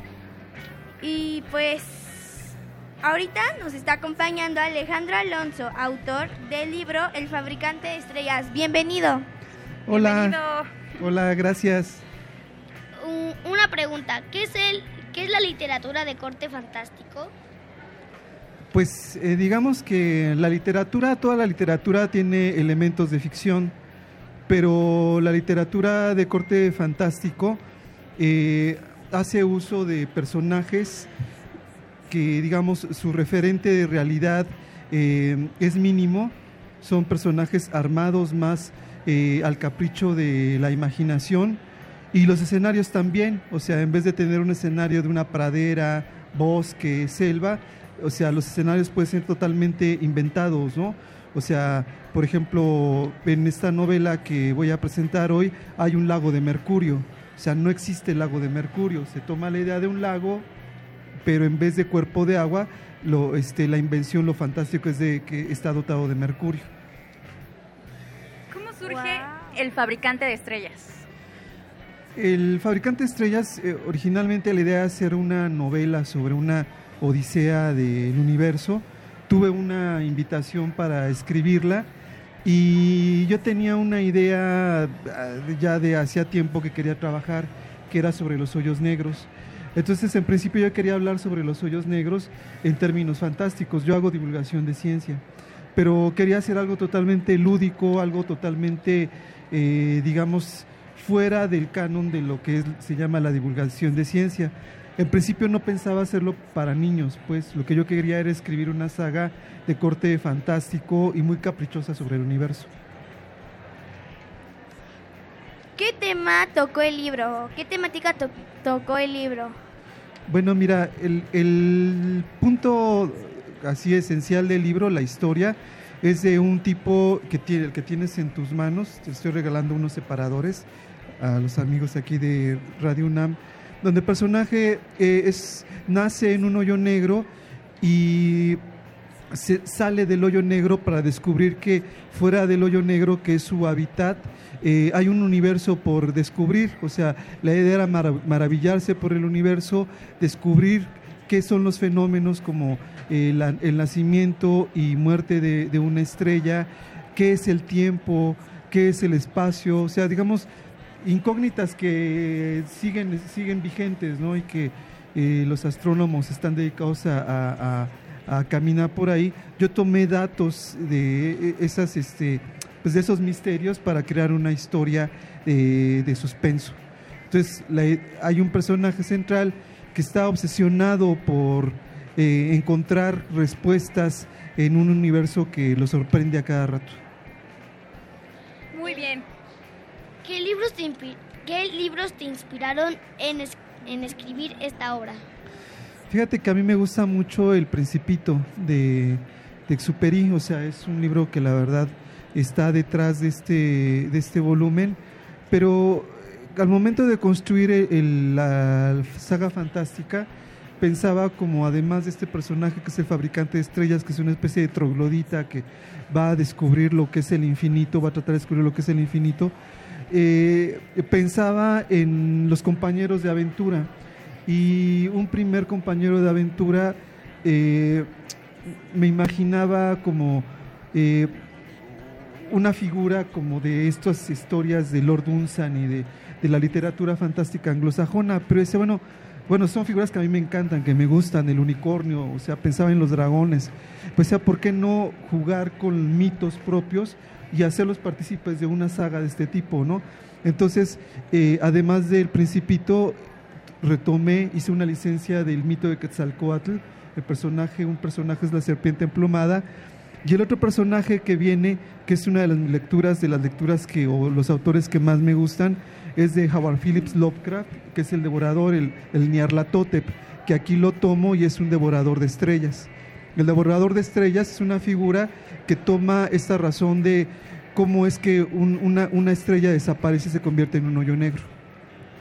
¿Qué sorpresas podremos encontrar en el fabricante de estrellas? Bueno, en principio tener como la referencia de que todo puede suceder en el universo, de que hay un hay personajes mesoamericanos que forman parte de esta saga, en vez de encontrarse con dragones, con unicornios, las figuras digamos ya estereotipadas de la literatura fantástica, hay un personaje que es como bastante sorpresivo, o sea, cuando la gente lo lee, lo primero que me dicen, oye, bien por la serpiente emplumada, y, y lo otro es, pues, es una apuesta por hacer amena, hacer ameno, hacer atractivo, hacer lúdico, este, penetrar en los misterios del universo desde una visión este, lúdica, desde una visión de corte este, fantástico. ¿Dónde se presenta? Los invito el día de hoy sábado a partir de las 5, 5, 6. Voy a estar aquí en el Palacio de Minería con esta novela. Eh, les quiero comentar que yo hago animaciones de infantiles, hago cápsulas que he transmitido para Canal 22, Canal 11 sobre cuestiones astronómicas y voy a mostrar también algunas de estas cápsulas. Entonces están súper invitados, ojalá me puedan acompañar. Pues muchas gracias, por Muchas venir y gracias. por acompañarnos. Gracias a ustedes. Y pues vamos a regalar un libro que nos dejó Anita Mejía. Vámonos con Fer. El libro está muy bueno eh, y sobre todo también invito a que compren el libro de El fabricante de estrellas de Alejandro Alonso Aguirre. ¿Dónde lo podemos encontrar? Todas las sucursales de Porrúa eh, que hay en la República, que son, uy, quién sabe cuántas, son cantidad, en Porrúa lo pueden encontrar eh, sin mayor problema. Pues muchísimas gracias por venir a hablarnos sobre tu libro y ya saben, les hacemos la invitación a que vengan a su presentación. De nuevo, ¿nos podrías repetir dónde te vas a presentar? Ese aquí en el Palacio de Minería, eh, no me recuerdo ahorita el, el aula que, que tengo asignada, de 5 a 6 de la tarde, o sea, ustedes pueden checar en, en las, hay pantallas, ¿no? Y demás, y ahí está el aula donde me voy a presentar. Pueden ir a los módulos de información, ahí les dan todos los datos. Y pues, a ver, a ver, muchísimas gracias por venir. Gracias, muchas gracias. A ver, ¿dónde anda Fer? Fer, Fer, Fer.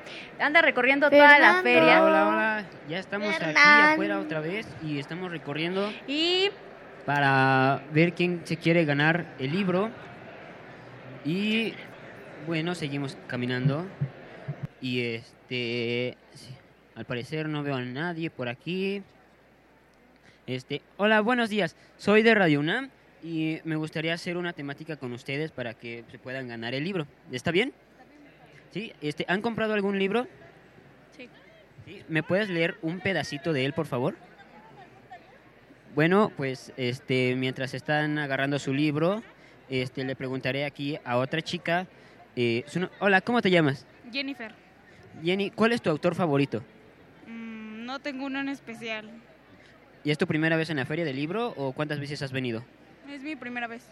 Es tu primera vez. Ok, y bueno, aquí ya vemos a la amiga que nos va a leer un poquito. ¿Podrías decirnos tu nombre, por favor? Janet. Janet, ¿por qué compraste este libro? Ah, pues pues que está interesante ¿Podrías leerme el título, por favor? lo que fue de ella. Ok, entonces mientras lo abre, voy este, a seguir hablando aquí con su otra amiga. Y este. ¿Cuántos libros piensas comprar? Pues ahorita llevo dos. Dos. ¿Recuerdas cuáles son? Eh, hay- es uno de Roger González y creo que uno del Principito. Y el de Roger González, ¿por qué? Este, no sé, me llamó la atención porque es como una guía para alcanzar tus sueños.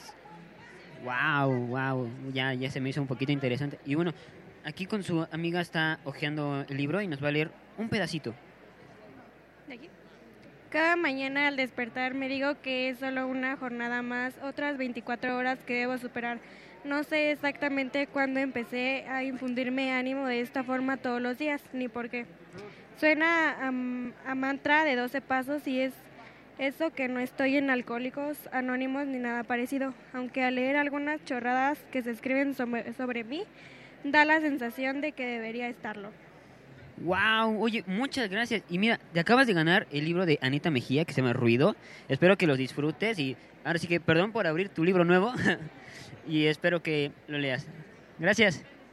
Ahora regresamos con ustedes a cabina, chicos, en lo que llego yo allá. Gracias, Fer. Gracias. Y pues, ¿qué creen? Que ya se acabó. Claro. ¿A quién quieres mandarle otra vez saludos? ¡Manden saludos! Bueno, rápido los saludos. Yo quiero, yo le quiero mandar saludos a todos, a todos los que estuvieron aquí apoyándonos y si no pudieron venir, pues en casita. Y pues a mis primos que no pudieron venir. Roberto. A todos, a todos, a todos, menos a Donald Trump. Muy bien, pues yo le doy gracias a todas las personas que estuvieron aquí y les recuerdo que todavía pueden venir aquí a la feria a comprar muchos, muchos libros, hay muchos temas y muchas editoriales y actividades que les van a encantar. Yo soy Itzel y me dio mucho gusto estar con ustedes. Yo soy Miranda y pues eso era la despedida, pero ya se acabó aquí nuestro tiempo y pues me divertí mucho y ver un buen de personas que se interesan mucho por la lectura. Este, yo soy Roberto y no se pierdan este las, las demás transmisiones en vivo y esta transmisión, bueno, en esta transmisión no, sino este programa del próximo sábado. Y pues tenemos que darle gracias a Ivonne, a Fer, a Emanuel Silva, Arturo González, Rafael San Juan, Fernando Ramírez, Jorge Gutiérrez, Lorena Olivares, Itzel, que soy yo, a Roberto y a Miranda y les recordamos que nos escuchen el próximo sábado, que ya estaremos en las instalaciones de Radio UNAM. Hasta luego. Hasta luego. Bye. Bye bye. Radio UNAM presentó el espacio donde las niñas y los niños usan la magia de su imaginación.